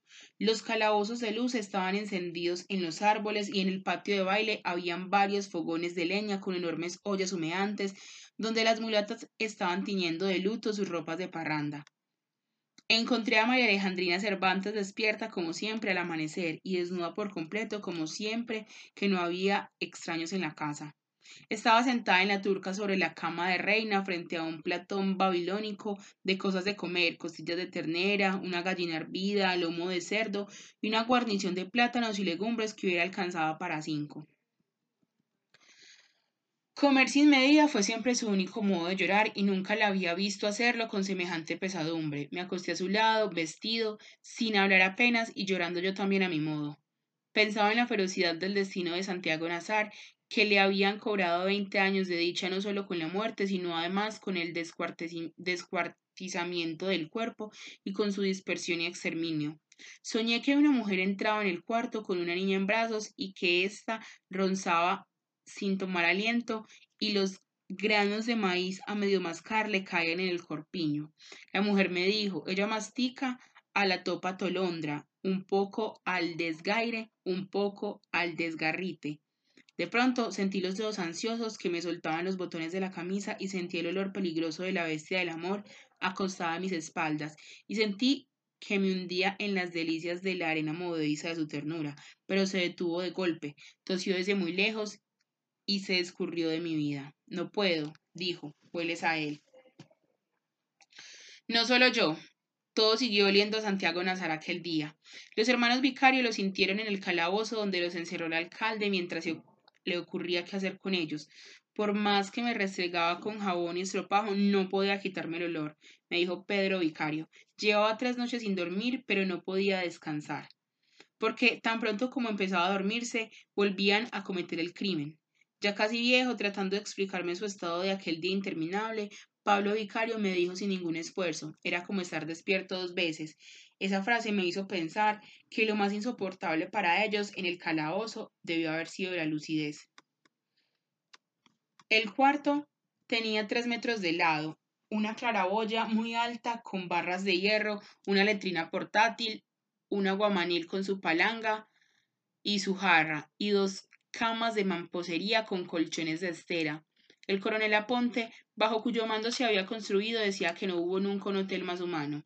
Mi hermano Luis Enrique estaba de acuerdo, pues una noche lo encarcelaron por una reyeta de músicos y el alcalde permitió por caridad que una de las mulatas lo acompañara. Tal vez los hermanos Vicario hubieran pensado lo mismo a las ocho de la mañana cuando sintieron, se sintieron a salvo de los árabes. En ese momento lo reconfortaba el prestigio de haber cumplido con su ley y su única inquietud era la persistencia del olor. Pidieron agua abundante, jabón de monte y estropajo, y se lavaron la sangre de los brazos y la cara, y lavaron además las camisas, pero no lograron descansar. Pedro Vicario pidió también sus purgaciones y diuréticos y un rollo de gasa estéril para cambiarse la venda y pudo orinar dos veces durante la mañana. Sin embargo, la vida se le fue haciendo tan difícil a medida que avanzaba el día que el olor pasó a segundo lugar. A las dos de la tarde, cuando hubiera podido fundirlos la modorra del calor, Pedro Vicario estaba tan cansado que no podía permanecer tendido en la cama, pero el mismo cansancio le impedía mantenerse de pie. El dolor en las ingles le llegaba hasta el cuello, se le cerró la orina y padeció la certidumbre espantosa de que no volvería a dormir en el resto de su vida. Estuve despierto once meses, me dijo, y yo lo conocía bastante bien para saber que eso era cierto. No pudo almorzar. Pablo Vicario, por su parte, comió un poco de cada cosa que le llevaron y un cuarto de hora después se desató en una colerina pestilente. A las seis de la tarde, mientras le hacían la autopsia al cadáver de Santiago Nazar, el alcalde fue llamado de urgencia porque Pedro Vicario estaba convencido de que habían envenenado a su hermano. Me estaba yendo en aguas, me dijo Pablo Vicario, y no podíamos quitarnos la idea de que eran vainas de los turcos. Hasta entonces había desbordado dos veces la letrina portátil y el guardián de vista lo había llevado otras seis al retrete de la alcaldía. Allí lo encontró el coronel Aponte, encañonado por la guardia del excusado sin puerta, y desaguándose con tanta fluidez que no era absurdo pensar en el veneno.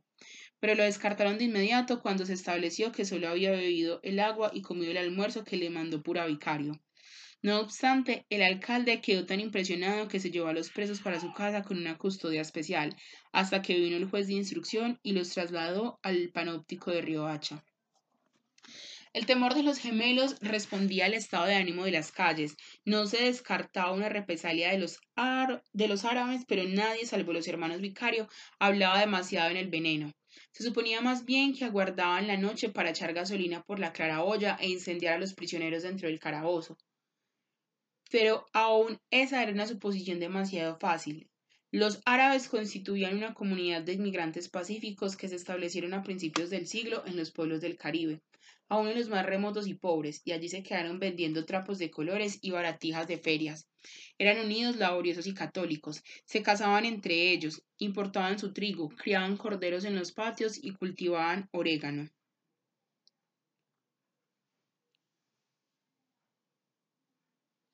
y la berenjena, y su única pasión tormentosa eran los juegos de barajas.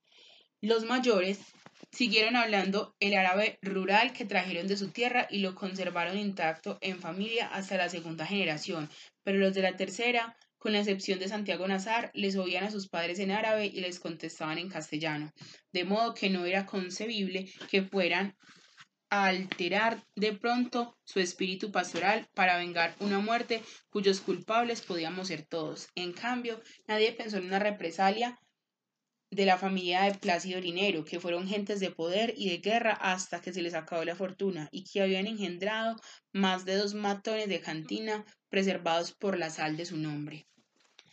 El coronel Aponte, preocupado por los rumores, visitó a los árabes familia por familia y al menos por esa vez sacó una conclusión correcta. Los encontró perplejos y tristes con insignias de duelo en sus altares y algunos lloraban a gritos sentados en el suelo, pero ninguno abrigaba propósitos de venganza. Las reacciones de la mañana habían surgido al calor del crimen y sus propios protagonistas admitieron que en ningún caso habrían pasado de los golpes. Más aún, fue Suseme Abdala, la matriarca centenaria, quien recomendó la infusión prodigiosa de flores de pasionaria y anjenjo mayor que cegó la colerina de Pablo Vicario y desató a la vez el manantial florido de su gemelo. Pedro Vicario cayó entonces en un supor insomne y el hermano restablecido concilió su primer sueño sin remordimiento. Así los encontró Purísima Vicario a las tres de la madrugada del martes, cuando el alcalde la llevó a despedirse de ellos. Se fue la familia completa, hasta las hijas mayores con sus maridos por iniciativa del coronel Aponte. Se fueron sin que nadie se diera cuenta, al amparo del agotamiento público, mientras los únicos sobrevivientes despiertos de aquel día irreparable estábamos enterrando a Santiago Nazar. Se fueron mientras se calmaban los ánimos, según la decisión del alcalde, pero no regresaron jamás. Pura Vicario le envolvió la cara con un trapo a la hija de vuelta para que nadie le viera los golpes y la vistió de rojo encendido para que no se imaginaran que le iban guardando el luto al amante secreto.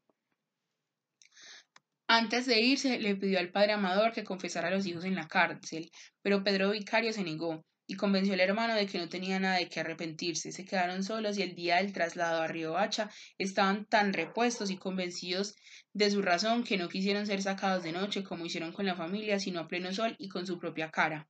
Poncio Vicario, el padre, murió poco después. Se lo llevó la pena moral. Me dijo Ángela Vicario. Cuando los gemelos fueron absueltos, se quedaron en Río Hacha a un solo día de viaje de Manaure, donde vivía la familia. Allá fue Prudencia Cotés a casarse con Pablo Vicario, que aprendió el oficio del oro en el taller de su padre y llegó a ser un orfebre depurado. Pedro Vicario, sin amor ni empleo, se reintegró tres años después a las Fuerzas Armadas, mereció las insignias de sargento primero y una mañana espléndida su patrulla se internó en territorio de guerrillas cantando canciones de putas y nunca más se supo de ellos. Para la inmensa mayoría solo hubo una víctima, Vallarto San Román. Suponían que los otros protagonistas de la tragedia habían cumplido con dignidad y hasta con cierta grandeza la parte de favor que la vida les tenía señalada. Santiago Nazar había expiado la injuria, los hermanos Vicario habían probado su condición de hombres y la hermana burlada estaba otra vez en posesión de su honor. El único que lo había perdido todo era Vallardo San Román, el pobre Vallardo, como se le recordó durante años. Sin embargo, nadie se había acordado de él hasta después del eclipse de luna el sábado siguiente, cuando el viudo de Mus le contó al alcalde que había visto un pájaro fosforescente aleteando sobre su antigua casa y pensaba que era el ánima de su esposa que andaba reclamando lo suyo. El alcalde se dio en la frente una palmada que no tenía nada que ver con la visión del viudo. Carajo, gritó. Se me había olvidado ese pobre hombre. Subió a la colina con una patrulla y encontró el automóvil descubierto frente a la quinta y vio una luz solitaria en el dormitorio, pero nadie respondió a sus llamados. Así que forzaron una puerta lateral y recorrieron los cuartos iluminados por los rescoldos del eclipse. Las cosas parecían debajo del agua, me contó el alcalde. Vallardo San Román estaba inconsciente en la cama, todavía como lo había visto pura vicario en la madrugada del lunes con el pantalón de fantasía y la camisa de seda, pero sin los zapatos. Había botellas vacías por el suelo y muchas más sin abrir junto a la cama, pero sin un rastro de comida. Estaba en el último grado de intoxicación etílica, me dijo el doctor Dionisio Siguarán que lo había atendido de emergencia, pero se recuperó en pocas horas y tan pronto como recobró la razón, los echó a todos de la casa con los mejores modos de que fue capaz. Que nadie me joda, dijo, ni mi papá sus pelotas de veterano. El alcalde informó del episodio al general Petronio San Román hasta la última frase literal, con un telegrama alarmante. El general San Román debió tomar al pie de la letra la voluntad del hijo porque no vino a buscarlo, sino que mandó a la esposa con las hijas y a otras dos mujeres mayores que parecían ser sus hermanas. Vinieron en un buque de carga, cerradas de luto hasta el cuello por la desgracia de Gallardo San Román, y con los caballos sueltos de dolor. Antes de pisar tierra firme, se quitaron los zapatos y atravesaron la calle hasta la colina caminando descalzas en el polvo ardiente del mediodía, arrancándose mechones de raíz y llorando con gritos tan desgarradores que parecían de júbilo. Yo las vi pasar desde el balcón de Magdalena Oliver y recuerdo haber pensado que un desconsuelo como ese podía fingirse para ocultar otras vergüenzas mayores. El coronel Lázaro Aponte las acompañó a la casa de la colina y luego subió el doctor Dionisio Iguarán en su mula de urgencias. Cuando se alivió el sol, dos hombres del municipio bajaron a Vallardo San Román en una hamaca colgada de un palo, tapado hasta la cabeza con una manta y con el séquito de plañideras. Magdalena Oliver creyó que estaba muerto. ¡Qué desperdicio! exclamó. Estaba otra vez postrado por el alcohol, pero costaba creer que lo llevaran vivo, porque el brazo derecho le iba arrastrando por el suelo y tan pronto como la madre se lo ponía dentro de la hamaca, se le volvía a descolgar. De modo que dejó un rastro en la tierra desde la cornisa del precipicio hasta la plataforma del buque. Eso fue lo último que nos quedó de él, un recuerdo de víctima.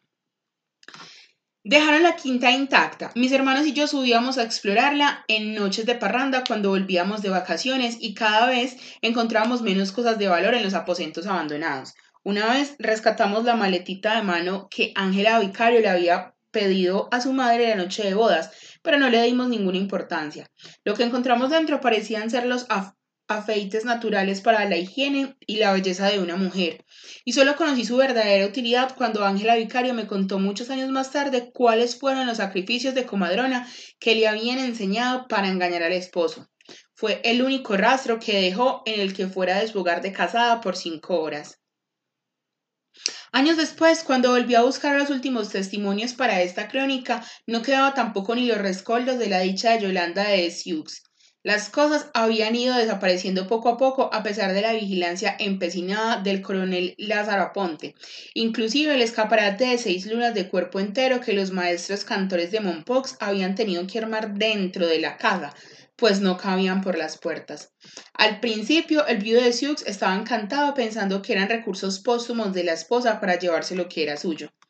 El coronel Lázaro Aponte se burlaba de él, pero una noche se le ocurrió oficiar una misa de espiritismo para esclarecer el misterio y el alma de Yolanda de Mus le confirmó de su puño y letra que en efecto era ella quien estaba recuperando para su casa de la muerte los cachivaches de la felicidad. La quinta empezó a desmigajarse. El coche de bodas se fue desbaratando en la puerta y al final no quedó sino la carcacha podrida por la intemperie. Durante muchos años no se volvió a saber nada de su dueño. Hay una declaración suya en el sumario, pero es tan breve y convencional que parece remendada a última hora para cumplir con una fórmula ineludible. La única vez que traté de hablar con él, 23 años más tarde, me recibió con una cierta agresividad y se negó a aportar al dato más ínfimo que permitiera clarificar un poco su participación en el drama. En todo caso, ni siquiera sus padres sabían de él mucho más que nosotros, ni tenían la menor idea de qué vino a ser en un pueblo extraviado sin otro propósito aparente que el de casarse con una mujer que no había visto nunca.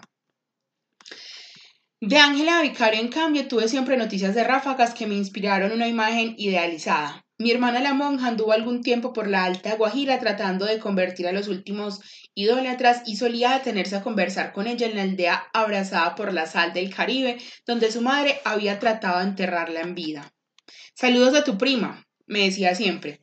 Mi hermana Margot, que también la visitaba en los primeros años, me contó que habían comprado una casa de material con un patio muy grande de vientos cruzados, cuyo único problema eran las noches de mareas altas, porque los retretes se desbordaban y los pescados amanecían dando saltos en los dormitorios.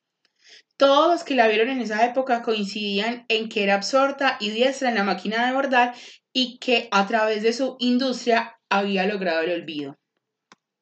Mucho después, en una época incierta en que trataba de entender algo de mí mismo vendiendo enciclopedias y libros de medicina por los pueblos de La Guajira, me llegué por casualidad hasta aquel moridero de indios.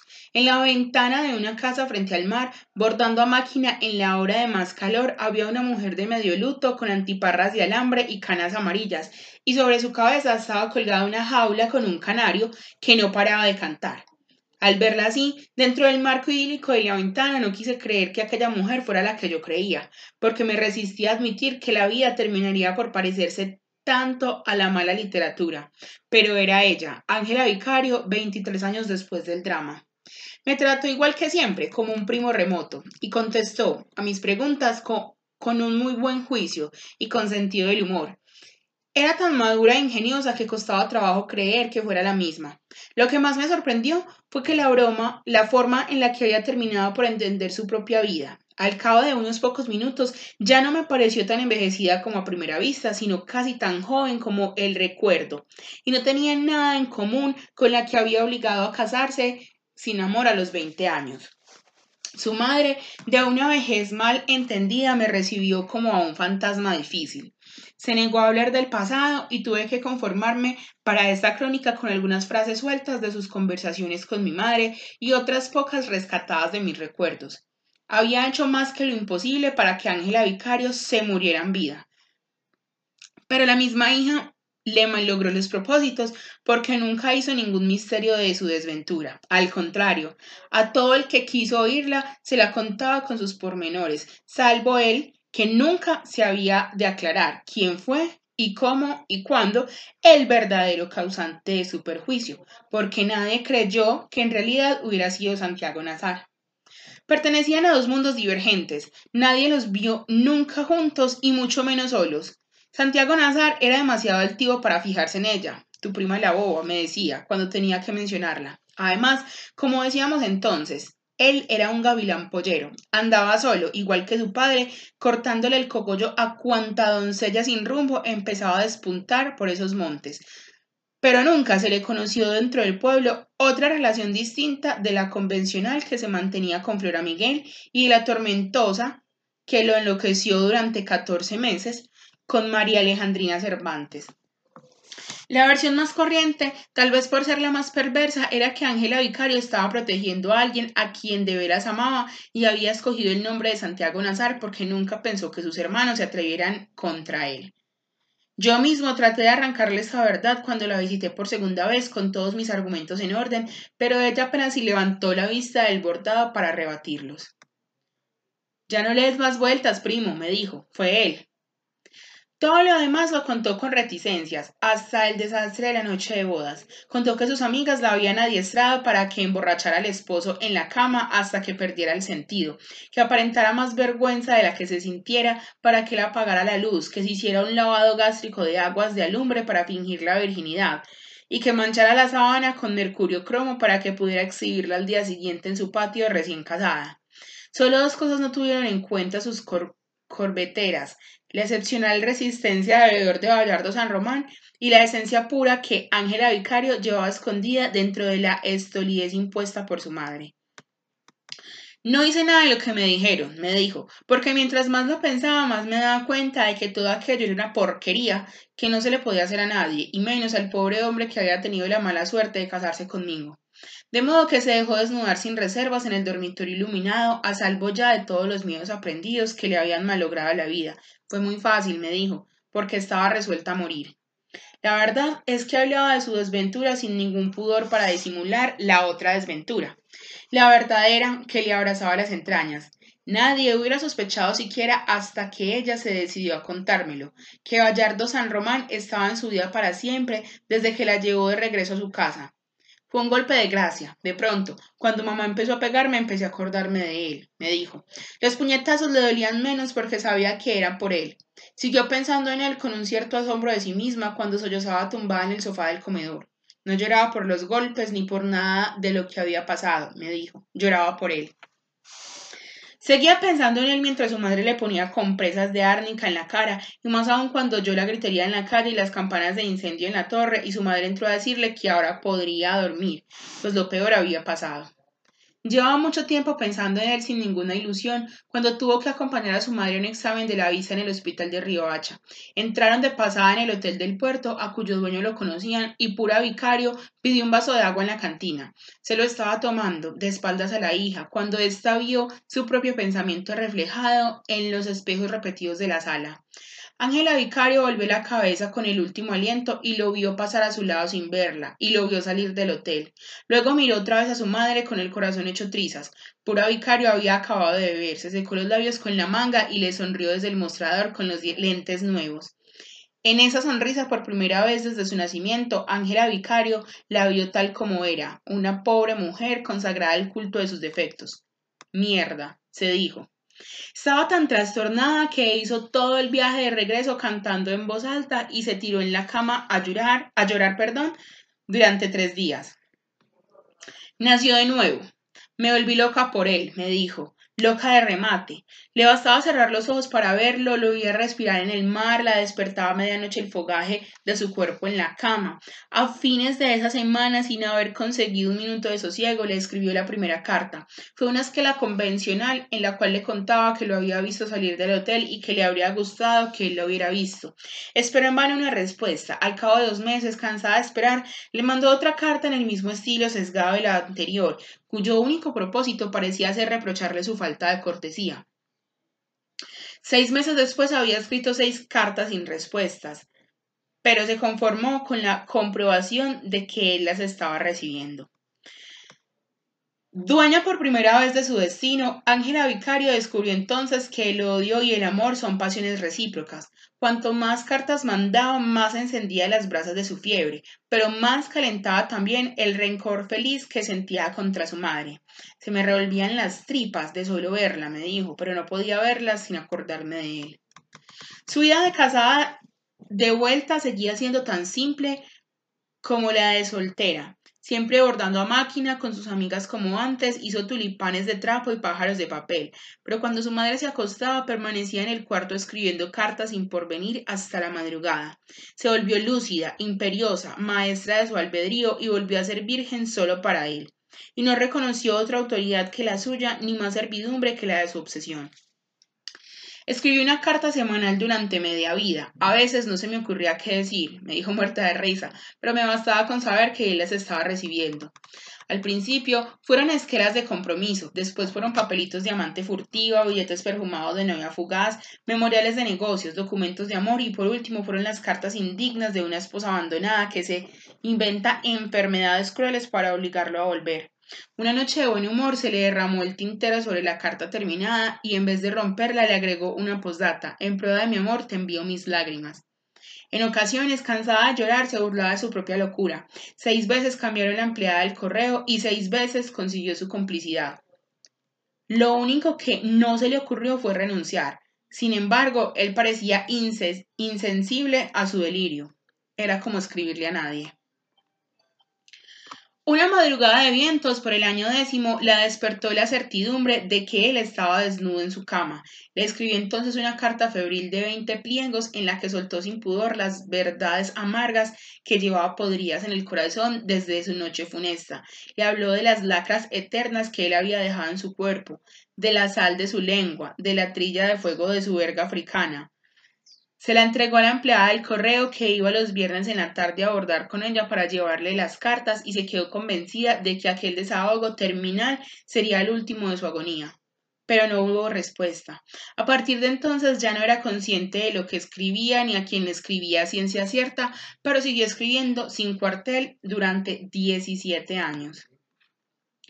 Un mediodía de agosto, mientras bordaba con sus amigas, sintió que alguien llegaba a la puerta. No tuvo que mirar, no tuvo que mirar para saber quién era. Estaba gordo y se le empezaba a caer el pelo. Ella necesitaba espuelos para ver de cerca, me dijo, pero era él, carajo. era él. Se asustó porque sabía que él la estaba viendo tan disminuida como ella lo estaba viendo a él. Y no creía que tuviera dentro tanto amor como ella para soportarlo. Tenía la camisa empapada de sudor, como lo había visto la primera vez en la feria, y llevaba la misma correa y las mismas alforjas de cuero descosido con adornos de plata. Bayardo San Román dio un paso adelante sin ocuparse de las otras bordadoras atónitas y puso las alforjas en la máquina de coser. Bueno, dijo, aquí estoy. Lleva la maleta de la ropa para quedarse y otra maleta igual con casi dos mil cartas que ella le había escrito. Estaban ordenadas por sus fechas en paquetes cosidos con cintas de colores y todas sin abrir.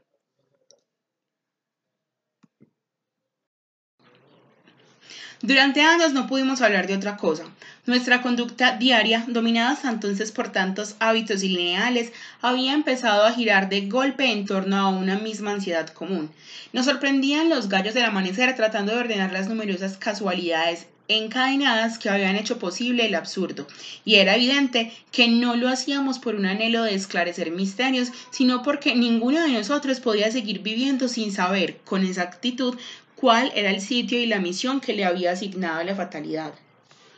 Muchos se quedaron sin saberlo. Cristóbal Bedoya, que llegó a ser un cirujano notable, no pudo explicarse nunca por qué se dio al impulso de esperar dos horas donde sus abuelos hasta que llegara el obispo, en vez de irse a descansar en la casa de sus padres, que lo estuvieron esperando hasta el amanecer para alertarlo. Pero la mayoría de quienes pudieron hacer algo por impedir el crimen y sin embargo no lo hicieron, se consolaron con el pretexto de que los asuntos de honor son estancos sagrados a los cuales solo tienen acceso los dueños del drama. La honra es el amor. Le oí decir a mi madre, Hortensia Baute, cuya única participación fue haber visto ensangrentados dos cuchillos que todavía no lo estaban. Se sintió tan afectada por la alucinación que cayó en una crisis de penitencia y un día no pudo soportarla más y se echó desnuda a las calles. Flora Miguel, la novia de Santiago Nazar, se fugó por despecho con un teniente de fronteras que la prostituyó entre los caucheros de Villada. Aura Villeros, la comadrona que había ayudado a nacer a tres generaciones, sufrió un espasmo de la vejiga cuando conoció la noticia y hasta el día de su muerte necesitó una sonda para orinar. Don Rogelio de la Flor, el buen marido de Clotilde Armenta, que era prodigio de vitalidad a los 86 años, se levantó por última vez para ver cómo desguazaban a Santiago Nazar contra la puerta cerrada de su propia casa, y no sobrevivió a la conmoción. Plácida de Linero había cerrado esa puerta en el último instante, pero se liberó a tiempo de la culpa. La cerré porque Divina Flor me juró que había visto entrar a mi hijo, me contó, y no era cierto. Por el contrario, nunca se perdonó el haber confundido el augurio magnífico de los árboles con el infausto de los pájaros y sucumbió a la perniciosa costumbre de su tiempo de masticar semillas de cardamina. Doce días después del crimen, el instructor del sumario se encontró con un pueblo en carne viva, en la sórdida oficina de las tablas del Palacio Municipal bebiendo café de olla con ron de caña contra los espejismos del calor, tuvo que pedir tropas de refuerzo para encauzar a la muchedumbre que se precipitaba a declarar sin ser llamada, ansiosa de exhibir su propia importancia en el drama. Acababa de graduarse y llevaba todavía el vestido de paño negro de la Escuela de Leyes y el anillo de oro con el emblema de su promoción, y las ínfulas y el liricismo del primíparo feliz, pero nunca supe el nombre. Todo lo que sabemos de su carácter es aprendido en el sumario, que numerosas personas me ayudaron a buscar 20 años después del crimen. En el Palacio de Justicia de Río Hacha no existía clasificación alguna de los archivos y más de un siglo de expedientes estaban amontonados en el suelo del decrépito edificio colonial que fuera por dos días el cuartel general de Francis Drake. La planta baja se inundaba con el mar de leva y los volúmenes descosidos flotaban en las oficinas desiertas. Yo mismo exploré muchas veces con algunas aguas hasta los tobillos aquel estanque de causas perdidas y solo una casualidad me permitió rescatar, al cabo de cinco años de búsqueda, unos 322 pliegos salteados de los más de 500 que debió de tener el sumario. El nombre del juez no apareció en ninguno, pero es evidente que era un nombre abrazado por la fiebre de la literatura. Sin duda había leído a los clásicos españoles y algunos latinos y conocía muy bien a Nietzsche, que era el autor de moda entre los magistrados de su tiempo. Las notas marginales, y no solo por el color de la tinta, parecían escritas con sangre. Estaba tan perplejo con el enigma que le había tocado en suerte, que muchas veces incurrió en distracciones líricas contrarias al rigor de su ciencia. Sobre todo, nunca le pareció legítimo que la vida se sirviera de tantas casualidades prohibidas a la literatura para que se cumplieran sin tropiezos una muerte tan anunciada. Sin embargo, lo que más le había alarmado al final de su diligencia excesiva fue no haber encontrado un solo indicio, ni siquiera el menos verosímil, de que Santiago Nazar hubiera sido en realidad el causante del agravio. Las amigas de Ángela Vicario, que habían sido más sus cómplices en el engaño, siguieron contando durante mucho tiempo que ella las había hecho partícipes de sus secretos desde antes de la boda, pero no les había revelado ningún nombre. En el sumario declararon, nos dijo el milagro, pero no el santo. Ángela Vicario, por su parte, se mantuvo en su sitio. Cuando el juez instructor le preguntó con su estilo lateral si sabía quién era el difunto Santiago Nazar, ella le contestó impasible, fue mi autor. Así consta en el sumario, pero sin ninguna otra precisión de modo ni de lugar. Durante el juicio, que solo duró tres días, el representante de la parte civil puso su mayor empeño en la debilidad de ese cargo. Era tal la perplejidad del juez instructor ante la falta de pruebas contra Santiago Nazar que su buena labor parece por momentos desvirtuada por la desilusión. En el folio 416 de su puño y letra y con la tinta roja de boticario escribió una nota marginal. Dadme un prejuicio y mover el mundo. Debajo de esa paráfrasis de desaliento, con un trazo feliz de la misma tinta de sangre, dibujó un corazón atravesado por una flecha. Para él, como para los amigos más cercanos de Santiago Nazar, el propio comportamiento de este en las últimas horas fue una prueba terminante de su inocencia. En la mañana de su muerte, en efecto, Santiago Nazar no había tenido un instante de duda, a pesar de que sabía muy bien cuál hubiera sido el precio de la injuria que le imputaban. Conocía la índole mojigata de su mundo y debía saber que la naturaleza simple de los gemelos no era capaz de resistir al escarnio. Nadie conocía muy bien a Bayardo San Román, pero Santiago Nazar lo conocía bastante para saber que debajo de sus ínfulas mundanas estaba tan subordinado como cualquier otro a sus prejuicios de origen de manera que su despreocupación consciente hubiera sido suicida. Además, cuando supo por fin en el último instante que los hermanos vicarios lo estaban esperando para matarlo, su reacción no fue de pánico, como tanto se ha dicho, sino que fue más bien el desconcierto de la inocencia. Mi impresión personal es que murió sin entender su muerte. Después que le prometió a mi hermana Margot que iría a desayunar a nuestra casa, Cristo de se lo llevó del brazo por el muelle y ambos parecían tan desprevenidos que suscitaron ilusiones falsas. Iban tan contentos, me dijo Meme Loaiza, que le di gracias a Dios porque pensé que el asunto se había arreglado. No todos querían tanto a Santiago Nazar, por supuesto. Polo Carrillo, el dueño de la planta eléctrica, pensaba que su serenidad no era inocencia sino cinismo. Creía que su plata lo hacía intocable, me dijo. Fausta López, su mujer, comentó, como todos los turcos, Indalecio Parto acababa de pasar por la tienda de Clotilde Armenta y los gemelos le habían dicho que tan pronto como se fuera el obispo matarían a Santiago Nazar. Pensó, como tantos otros, que eran fantasías de amanecidos, pero Clotilde Armenta le hizo ver que era cierto y le pidió que alcanzara a Santiago Nazar para prevenirlo. Ni te moleste, dijo Pedro Vicario, de todos modos es como si ya estuviera muerto. Era un desafío demasiado evidente. Los gemelos conocían los vínculos de Indalecio Pardo y Santiago Nazar y debieron pensar que era la persona adecuada para impedir el crimen sin que ellos quedaran en vergüenza. Pero Indalecio Pardo encontró a Santiago Nazar llevado del brazo por Cristo de Doya entre los grupos que abandonaban el puerto y no se atrevió a prevenirlo. Se me aflojó la pasta. Me dijo. Le di una palmada en el hombro a cada uno y los dejó seguir. Ellos apenas lo advirtieron, pues continuaban abismados en las cuentas de la boda. La gente se dispersaba hacia la plaza en el mismo sentido que ellos. Era una multitud apretada pero escolástica. Pero Escolástica Cisneros creyó observar que los dos amigos caminaban en el centro sin dificultad dentro de un círculo vacío, porque la gente sabía que Santiago Nazar iba a morir y no se atreverían a tocarlo. También Cristo ya recordaba una actitud distinta hacia ellos. Nos miraban como si lleváramos la cara pintada, me dijo. Más aún, Sara Noriega abrió la tienda de sus zapatos en el momento en que ellos pasaban y se espantó con la palidez de Santiago Nazar. Pero él la tranquilizó. Imagínese, niña Sara, le dijo sin detenerse, con este guayabo.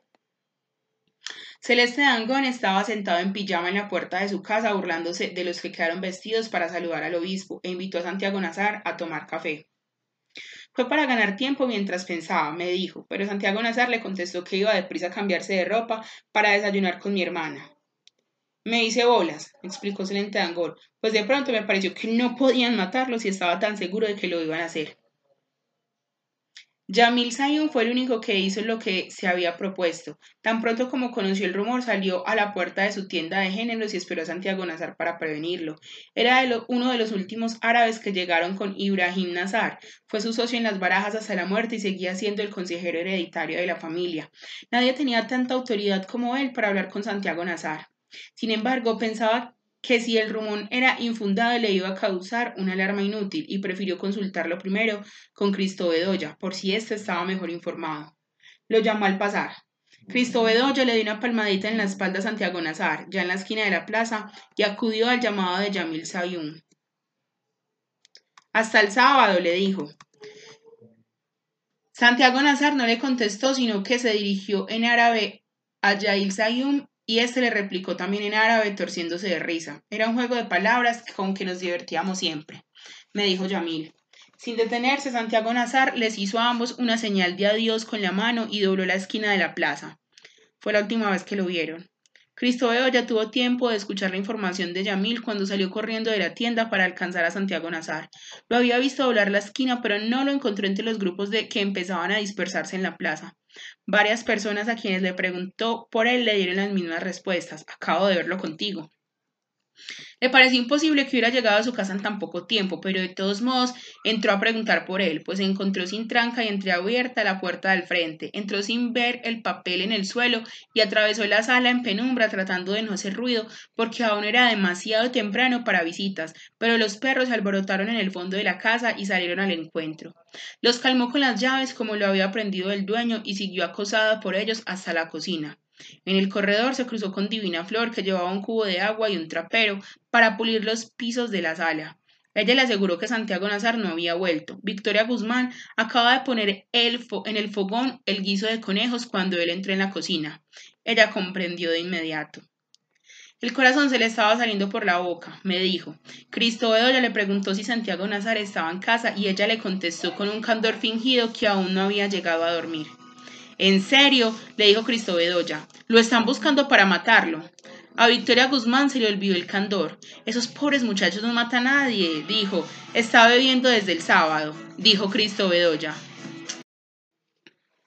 Por lo mismo, replicó ella, no hay borracho que se coma su propia caca. Cristo Bedoya volvió a la sala, donde Divina Flor acababa de abrir las ventanas. Por supuesto que no estaba lloviendo, me dijo Cristo Bedoya. Apenas iban a ser las siete y ya entraba un sol dorado por las ventanas. Le volvió a preguntar a Divina Flor si estaba segura de que Santiago Nazar no había entrado por la puerta de la sala. Ella no estuvo entonces tan segura como la primera vez. Le preguntó por Plácida Linero y ella le contestó que hacía un momento le había puesto el café en la mesa de noche, pero no la había despertado. Así era siempre, despertaría a las siete, se tomaría el café y bajaría a dar las instrucciones para el almuerzo. Cristóbal Bedoya miró el reloj. Eran las seis y cincuenta y seis. Entonces subió al segundo piso para convencerse de que Santiago Nazar no había entrado. La puerta del dormitorio estaba cerrada por dentro porque Santiago Nazar había salido a través del dormitorio de su madre. Cristo Bedoya no solo conocía la casa tan bien como la suya, sino que tenía tanta confianza con la familia que empujó la puerta del dormitorio de Plácida Linero para pasar desde allí al dormitorio contiguo.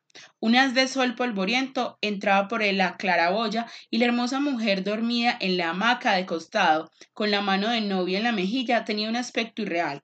Fue como una aparición, me dijo Cristo Bedoya. La contempló un instante fascinado por su belleza y luego atravesó el dormitorio en silencio. Pasó de largo frente al baño y entró en el dormitorio de Santiago Nazar.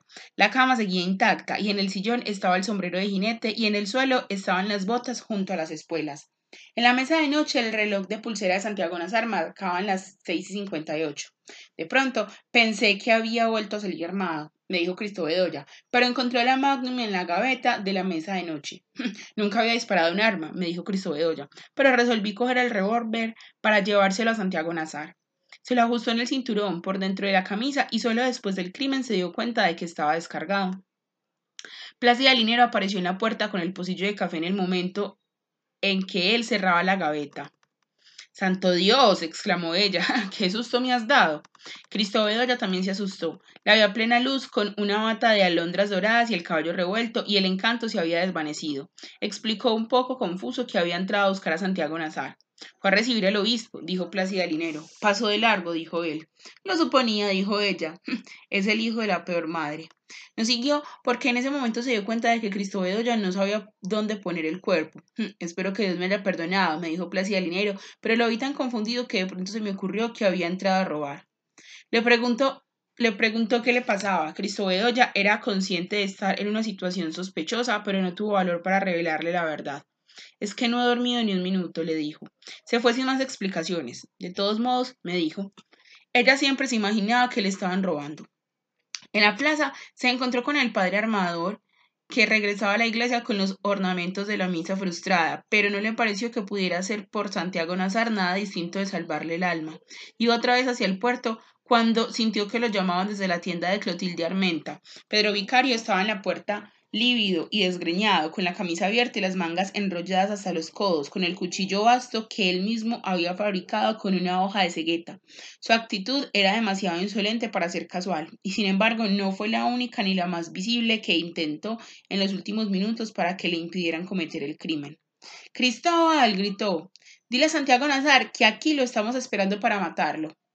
Cristo Bedoya le habría hecho el favor de impedírselo. Si yo hubiera sabido disparar un revólver, Santiago Nazar estaría vivo.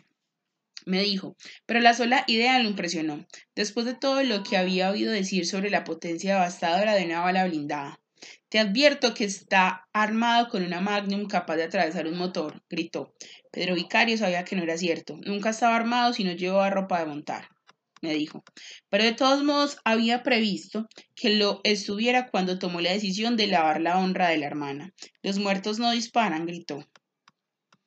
Pablo Ícaro apareció entonces en la puerta. Estaba pálido como el hermano y tenía puesta la chaqueta de la boda y el cuchillo envuelto en el periódico. Si no hubiera sido por eso, me dijo Cristo Bedoya, nunca hubiera sabido cuál de los dos era cuál.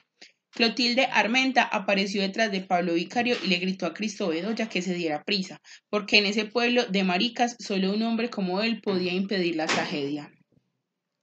Todo lo que ocurrió a partir de ese entonces fue del dominio público. La gente que regresaba del puerto, alertada por los gritos, empezó a tomar posiciones en la plaza para presenciar el crimen. Cristo Bedoya les preguntó a varios conocidos por Santiago Nazar, pero nadie lo había visto. En la puerta del club social se encontró con el coronel Lázaro Aponte y le contó lo que acaba de ocurrir frente a la tienda de Clotilde Armenta. No puede ser, dijo el coronel Aponte porque yo los mandé a dormir. Acabo de verlos con un cuchillo de matar puercos, dijo Cristo Bedoya. No puede ser, porque yo se los quité antes de mandarlos a dormir, dijo el alcalde. Debe ser que los viste antes de eso. Los hice, los vi hace dos minutos y cada uno tenía un cuchillo de matar puercos, dijo Cristo Bedoya. Ah, carajo, dijo el alcalde. Entonces debió ser que volvieron con otros. Prometió ocuparse de eso al instante, pero entró en el club social a confirmar una cita de dominó para esa noche y cuando volvió a salir ya estaba consumado el crimen. Cristo Bedoya cometió entonces su único error mortal. Pensó que Santiago Nazar había resuelto a última hora desayunar en nuestra casa antes de cambiarse de ropa y allá se fue a buscarlo. Se apresuró por la orilla del río preguntándole a todo el que lo encontraba si lo había visto pasar, pero nadie le dio razón. No se alarmó porque habían otros caminos para nuestra casa. Próspero Arango, la cachaca, le suplicó que hiciera algo por su padre que estaba agonizando en el sardinel de su casa, inmune a la bendición fugaz del obispo. Yo lo había visto al pasar, me dijo mi hermana Margot, y ya tenía cara de muerto. Cristo ya demoró cuatro minutos en establecer el estado del enfermo y prometió volver más tarde para un recurso de urgencia, pero perdió tres minutos más ayudando a Próspero Arango a llevarlo hasta el dormitorio. Cuando volvió a salir, sintió gritos remotos y le pareció que estaban reventando cohetes por el rumbo de la plaza. Trató de correr, pero se lo impidió el revólver mal ajustado en la cintura. Al doblar la última esquina, reconoció de espaldas a mi madre que llevaba casi a rastras al hijo menor. Luisa Santiago, le gritó, ¿dónde está su ahijado? Mi madre se volvió apenas con la cara bañada en lágrimas. Ay, hijo, contestó. Dicen que lo mataron. Así era. Mientras Cristo yo lo buscaba, Santiago Nazar había entrado en la casa de Flora Miguel, su novia, justo a la vuelta de la esquina donde él lo vio por última vez. No se me ocurrió que estuviera ahí, me dijo, porque esa gente no se levanta nunca antes de mediodía. Era una versión corriente que la familia entera dormía hasta las doce por orden de Nair Miguel, el varón sabio de la comunidad. Por eso Flora Miguel, que ya no se cocinaba en dos aguas, se mantenía como una rosa dice Mercedes. La verdad es que dejaban la casa cerrada hasta muy tarde, como tantas otras, pero eran gentes tempraneras y laboriosas. Los padres de Santiago Nazar y Flora Miguel se habían opuesto de acuerdo, se habían puesto de acuerdo para casarlos. Santiago Nazar aceptó el compromiso en plena adolescencia y estaba resuelto a cumplirlo, tal vez porque tenía del matrimonio la misma concepción utilitaria que su padre. Flora Miguel, por su parte, Gozaba de una cierta condición floral, pero carecía de gracia y de juicio y había servido de madrina de bodas a toda su generación, de modo que el convenio fue para ella una solución providencial. Tenían un noviazgo fácil, sin visitas formales ni inquietudes del corazón. La boda varias veces difería, estaba fijada por fin para la próxima Navidad. Flora Miguel despertó aquel lunes con los primeros bramidos del buque del obispo y muy poco después se enteró de que los gemelos vicarios estaban esperando a Santiago Nazar para matarlo. A mi hermana la monja, la única que habló con ella después de la desgracia, le dijo que no recordaba siquiera quién se lo había dicho. Solo sé que a las seis de la mañana todo el mundo lo sabía, le dijo. Sin embargo, le pareció inconcebible que a Santiago Nazar lo fueran a matar y en cambio se le ocurrió que lo iban a casar afuera con Ángela Vicario para que le devolviera la honra. Sufrió una gran crisis de humillación. Mientras medio pueblo esperaba al obispo, ella estaba en su dormitorio llorando de rabia y poniendo en orden el cofre de las cartas de Santiago Nazar que le había mandado desde el colegio. Siempre que pasaba por la casa de Flora Miguel, aunque no hubiera nadie, Santiago Nazar raspaba con las llaves la tela metálica de la ventana. Aquel lunes ella, no lo, ella lo estaba esperando con el cofre de cartas en el regazo. Santiago Nazar no podía verla desde la calle, pero en cambio ella lo vio acercarse a través de la red metálica antes de que la raspara con las llaves. Entra, le dijo. Nadie, ni siquiera un médico, había entrado en esa casa a las seis y cuarenta y cinco de la mañana. Santiago Nazar acaba de dejar a Cristo Bedoya en la tienda de Yamil Sayum y había tanta gente pendiente de él en la plaza que no era comprensible que nadie lo viera entrar en casa de su novia. El juez instructor buscó siquiera una persona que lo hubiera visto y lo hizo con tanta persistencia como yo, pero no fue posible encontrarla. En el folio 382 del sumario escribió otra sentencia marginal con tinta roja. La fatalidad nos hace invisibles. El hecho es que Santiago Nazar entró por la puerta principal a la vista de todos y sin hacer nada por no ser visto. Flora Miguel lo esperaba en la sala verde de cólera con uno de los vestidos de arandelas infortunadas que solía llevar en las ocasiones memorables y le puso el cofre en las manos. Aquí tienes, le dijo, y ojalá te maten.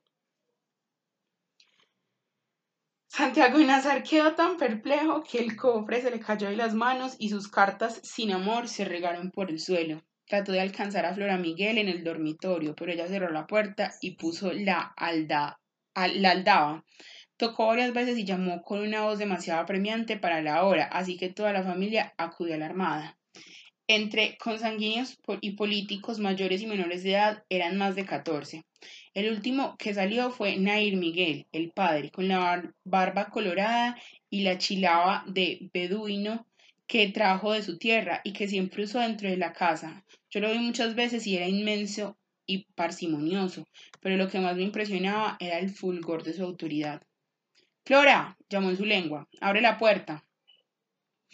Entró en el dormitorio de la hija mientras la familia contemplaba absorta a Santiago Nazar. Estaba arrodillado en la sala recogiendo las cartas del suelo y poniéndolas en el cofre.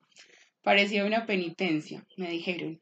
Nair Miguel salió del dormitorio al cabo de unos minutos, hizo una señal con la mano y la familia entera desapareció. Siguió hablando en árabe a Santiago Nazar. Desde el primer momento comprendí que no tenía la menor idea de lo que estaba diciendo. Me dijo, entonces le preguntó en concreto si sabía que los hermanos vicarios lo buscaban para matarlo. Se puso pálido y perdido de tal modo el dominio que no era capaz y no era posible creer que estaba fingiendo. Me dijo. Coincidió en que su actitud no era tanto de miedo como de turbación. Tú sabrás si ellos tienen razón o no, le dijo, pero en todo caso, ahora no te quedan sino dos caminos, o te escondes aquí, que es tu casa, o sales con mi rifle. No entiendo un carajo, dijo Santiago Nazar. Fue lo único que alcanzó a decir y lo dijo en castellano. Parecía un pajarito mojado. Me dijo Nair Miguel. Tuvo que quitarle el cofre de las manos porque él no sabía dónde dejarlo para abrir la puerta. Serán dos contra uno, le dijo. Santiago Nazar se fue. La gente se había situado en la plaza como en los días de desfile. Todos lo vieron salir y todos comprendieron que ya sabía que lo iban a matar. Y estaba tan azorado que no encontraba el camino de su casa. Dicen que alguien gritó desde un balcón por ahí, no, turco, por el puerto viejo. Santiago Nazar buscó la voz. Yamil Sayum le gritó que se metiera en su tienda y entró a buscar su escopeta de casa, pero no recordó dónde había escondido los cartuchos. De todos lados empezaron a gritarle y Santiago Nazar dio varias vueltas al revés y al derecho, deslumbrado por tantas voces a la vez. Era evidente que se dirigía a su casa por la puerta de la cocina, pero de pronto debió darse cuenta de que estaba abierta la puerta principal. Ahí viene, dijo Pedro Vicario. Ambos lo habían visto al mismo tiempo. Pablo Vicario se quitó el saco, lo puso en el taburete y desenvolvió el cuchillo en forma de alfanje. Antes de abandonar la tienda, sin ponerse de acuerdo, ambos se santiguaron. Entonces, Clotilde Armenta agarró a Pedro Vicario por las camisas y le gritó a Santiago Nazar que corriera porque lo iban a matar. Fue un grito tan apremiante que apagó a los otros. Al principio se asustó, me dijo Clotilde Armenta, porque no sabía quién le estaba gritando ni de dónde pero cuando la vio a ella, vio también a Pedro Vicario, que la tiró por tierra con un empollón y alcanzó al hermano. Santiago Nazar estaba a menos de 50 metros de su casa y corrió hacia la puerta principal. Cinco minutos antes, en la cocina, Victoria Guzmán le había contado a Plácida Linero lo que ya todo el mundo sabía. Plácida Linero era una mujer de nervios firmes, así que no dejó traslucir ningún signo de alarma. Le preguntó a Victoria Guzmán si le había dicho algo a su hijo y ella le mintió a conciencia, pues contestó que todavía no sabía nada cuando él bajó a tomar el café. En la sala donde seguían trapeando el piso, Divina Flor vio al mismo tiempo que Santiago Nazar entró por la puerta de la plaza y subió por las escaleras de buque de los dormitorios. Una visión nítida, me contó Divina Flor. Llevaba el vestido blanco y algo en la mano que no pude ver bien, pero me pareció un ramo de rosas. De modo que cuando Placida de Linero le preguntó por él, Divina Flor la tranquilizó. Subí al cuarto un minuto, le dijo. Plácida del Linero vio entonces el papel en el suelo, pero no pensó en recogerlo y solo se enteró de lo que decía cuando alguien se lo mostró más tarde en la confusión de la tragedia. A través de la puerta había los hermanos vicarios que venían corriendo hacia la casa con los cuchillos desnudos. Desde el lugar en que ella se encontraba podía verlos a ellos, pero no alcanzaba a ver a su hijo que corría desde otro ángulo hacia la puerta. Pensé que querían meterse para matarlo dentro de la casa, me dijo. Entonces Corrió hacia la puerta y la cerró de un golpe. Estaba pensando, estaba pasando la tranca cuando oyó los gritos de Santiago Nazar y oyó los puñetazos de terror en la puerta, pero creyó que él estaba arriba insultando a los hermanos vicario desde el balcón de su dormitorio. Subió a ayudarlo. Santiago Nazar necesitaba apenas unos segundos para entrar cuando se cerró la puerta. Alcanzó a golpear varias veces con los puños y enseguida se volvió para enfrentarse a mano limpia con sus enemigos. Me asusté cuando lo vi de frente, me dijo Pablo Vicario, porque me pareció como dos veces más grande de lo que era. Santiago Nazar levantó la mano para parar el primer golpe de Pedro Vicario, que lo atacó por el flanco derecho con el cuchillo recto. Hijos de puta, gritó. El cuchillo le atravesó la palma de la mano derecha y luego se le hundió hasta el fondo en el costado. Todos oyeron su grito de dolor. ¡Ay, mi madre! Pedro Vicario volvió a retirar el cuchillo con su pulso fiero de matarife y le asestó un segundo golpe casi en el mismo lugar. Lo raro es que el cuchillo volvía a salir limpio, declaró Pedro Vicario, el instructor. Le había dado por lo menos tres veces y no había gota de sangre. Santiago Nazar se torció con los brazos cruzados sobre el vientre, después de la tercera cuchillada. Soltó un quejido de becerro y trató de darles la espalda. Pablo Vicario, que estaba a su izquierda con el cuchillo curvo, le asestó entonces la única cuchillada en el lomo y un chorro de sangre de alta presión le empapó la camisa. Olía como él, me dijo. Tres veces herido de muerte, Santiago Nazar les dijo otra vez el frente y se apoyó de espaldas contra la puerta de su madre sin la menor resistencia, como si solo quisiera ayudar a que abarcaran, a que acabaran de matarlo por partes iguales. No volvió a gritar, dijo Pedro Vicario al instructor. Al contrario, me pareció que se estaba riendo. Entonces, ambos siguieron acuchillándolo contra la puerta con golpes alternos y fáciles, flotando en el remanso deslumbrante que encontraron del otro lado del miedo. No oyeron los gritos del pueblo entero espantada de su propio crimen. Me sentía como cuando uno va corriendo en un caballo, declaró Pablo Vicario. Pero ambos despertaron de pronto a la realidad porque estaban exhaustos y sin embargo les parecía que Santiago Nazar no se iba a derrumbar nunca. Mierda, primo, me dijo Pablo Vicario. No te imaginas lo difícil que es matar a un hombre. Tratando de acabar para siempre, Pedro Vicario le buscó el corazón, pero se lo puso casi en la axila, donde lo tienen los cerdos. En realidad, Santiago Nazar no caía porque ellos mismos lo estaban sosteniendo a cuchilladas contra la puerta. Desesperado, Pablo Vicario le dio un tajo horizontal en el vientre y los intestinos completos afloraron con una explosión. Pedro Vicario iba a hacer lo mismo, pero el pulso se le torció de horror y le dio un tajo extraviado en el muslo. Santiago Nazar permaneció todavía un instante apoyado contra la puerta hasta que vio sus propias vísceras al sol, limpias y azules, y cayó de rodillas. Después de buscarla a gritos por los dormitorios, oyendo sin saber dónde otros gritos que no eran los suyos, Plácida Linero se asomó a la ventana de la plaza y vio a los gemelos vicarios que corrían hacia la iglesia. Iban perseguidos de cerca por Yamil Xiayum con su escopeta de matar tigres y por otros árabes desarmados, y Plácida Linero pensó que había pasado el peligro. Luego salió al balcón del dormitorio y vio a Santiago Nazar frente a la puerta, boca abajo en el polvo, tratando de levantarse de su propia sangre. Se incorporó de medio lado, se echó a andar en un estado de alucinación, sosteniendo con las manos las vísceras colgantes. Caminó más de 100 metros para darle la vuelta completa a su casa y entrar por la puerta de la cocina. Tuvo todavía bastante lucidez para no ir por la calle, que era el trayecto más largo, sino que entró por la casa contigua. Poncho Lanao, su esposa y sus cinco hijos no se habían enterado de lo que acaba de ocurrir a 20 pasos de su puerta. Oímos la gritería, me dijo la esposa, pero pensamos que era la fiesta del obispo. Empezaban a desayunar cuando vieron entrar a Santiago Nazar empapado de sangre, llevando de las manos el racimo de sus entrañas. Poncho Lanao me dijo, lo que nunca pudo olvidar fue el terrible olor a mierda. Pero Argenida Lanao, la hija mayor, contó que Santiago Nazar caminaba con la presencia de siempre, midiendo bien los pasos y que su rostro de sarraceno con los rizos alborotados estaba más bello que nunca. Al pasar frente a la mesa le sonrió y siguió a través de los dormitorios hasta la salida posterior de la casa. Nos quedamos paralizados de susto, me dijo Argenia de la nada. Mi tía Frida Márquez estaba desencamando un sábado en el patio de su casa, al otro lado del río, y lo vio descender las escalinatas del muelle antiguo, buscando con paso firme el rumbo de su casa. Santiago, hijo, le gritó, ¿qué te pasa? Santiago Nazar la reconoció. Que me mataron, niña buena, dijo. Tropezó en el último escalón, pero se incorporó de inmediato. Hasta tuvo el cuidado de sacudir con la mano la tierra que le quedó en las tripas, me dijo mi tía Buene. Después entró en su casa por la puerta trasera que estaba abierta desde las seis y se derrumbó de bruces en la cocina.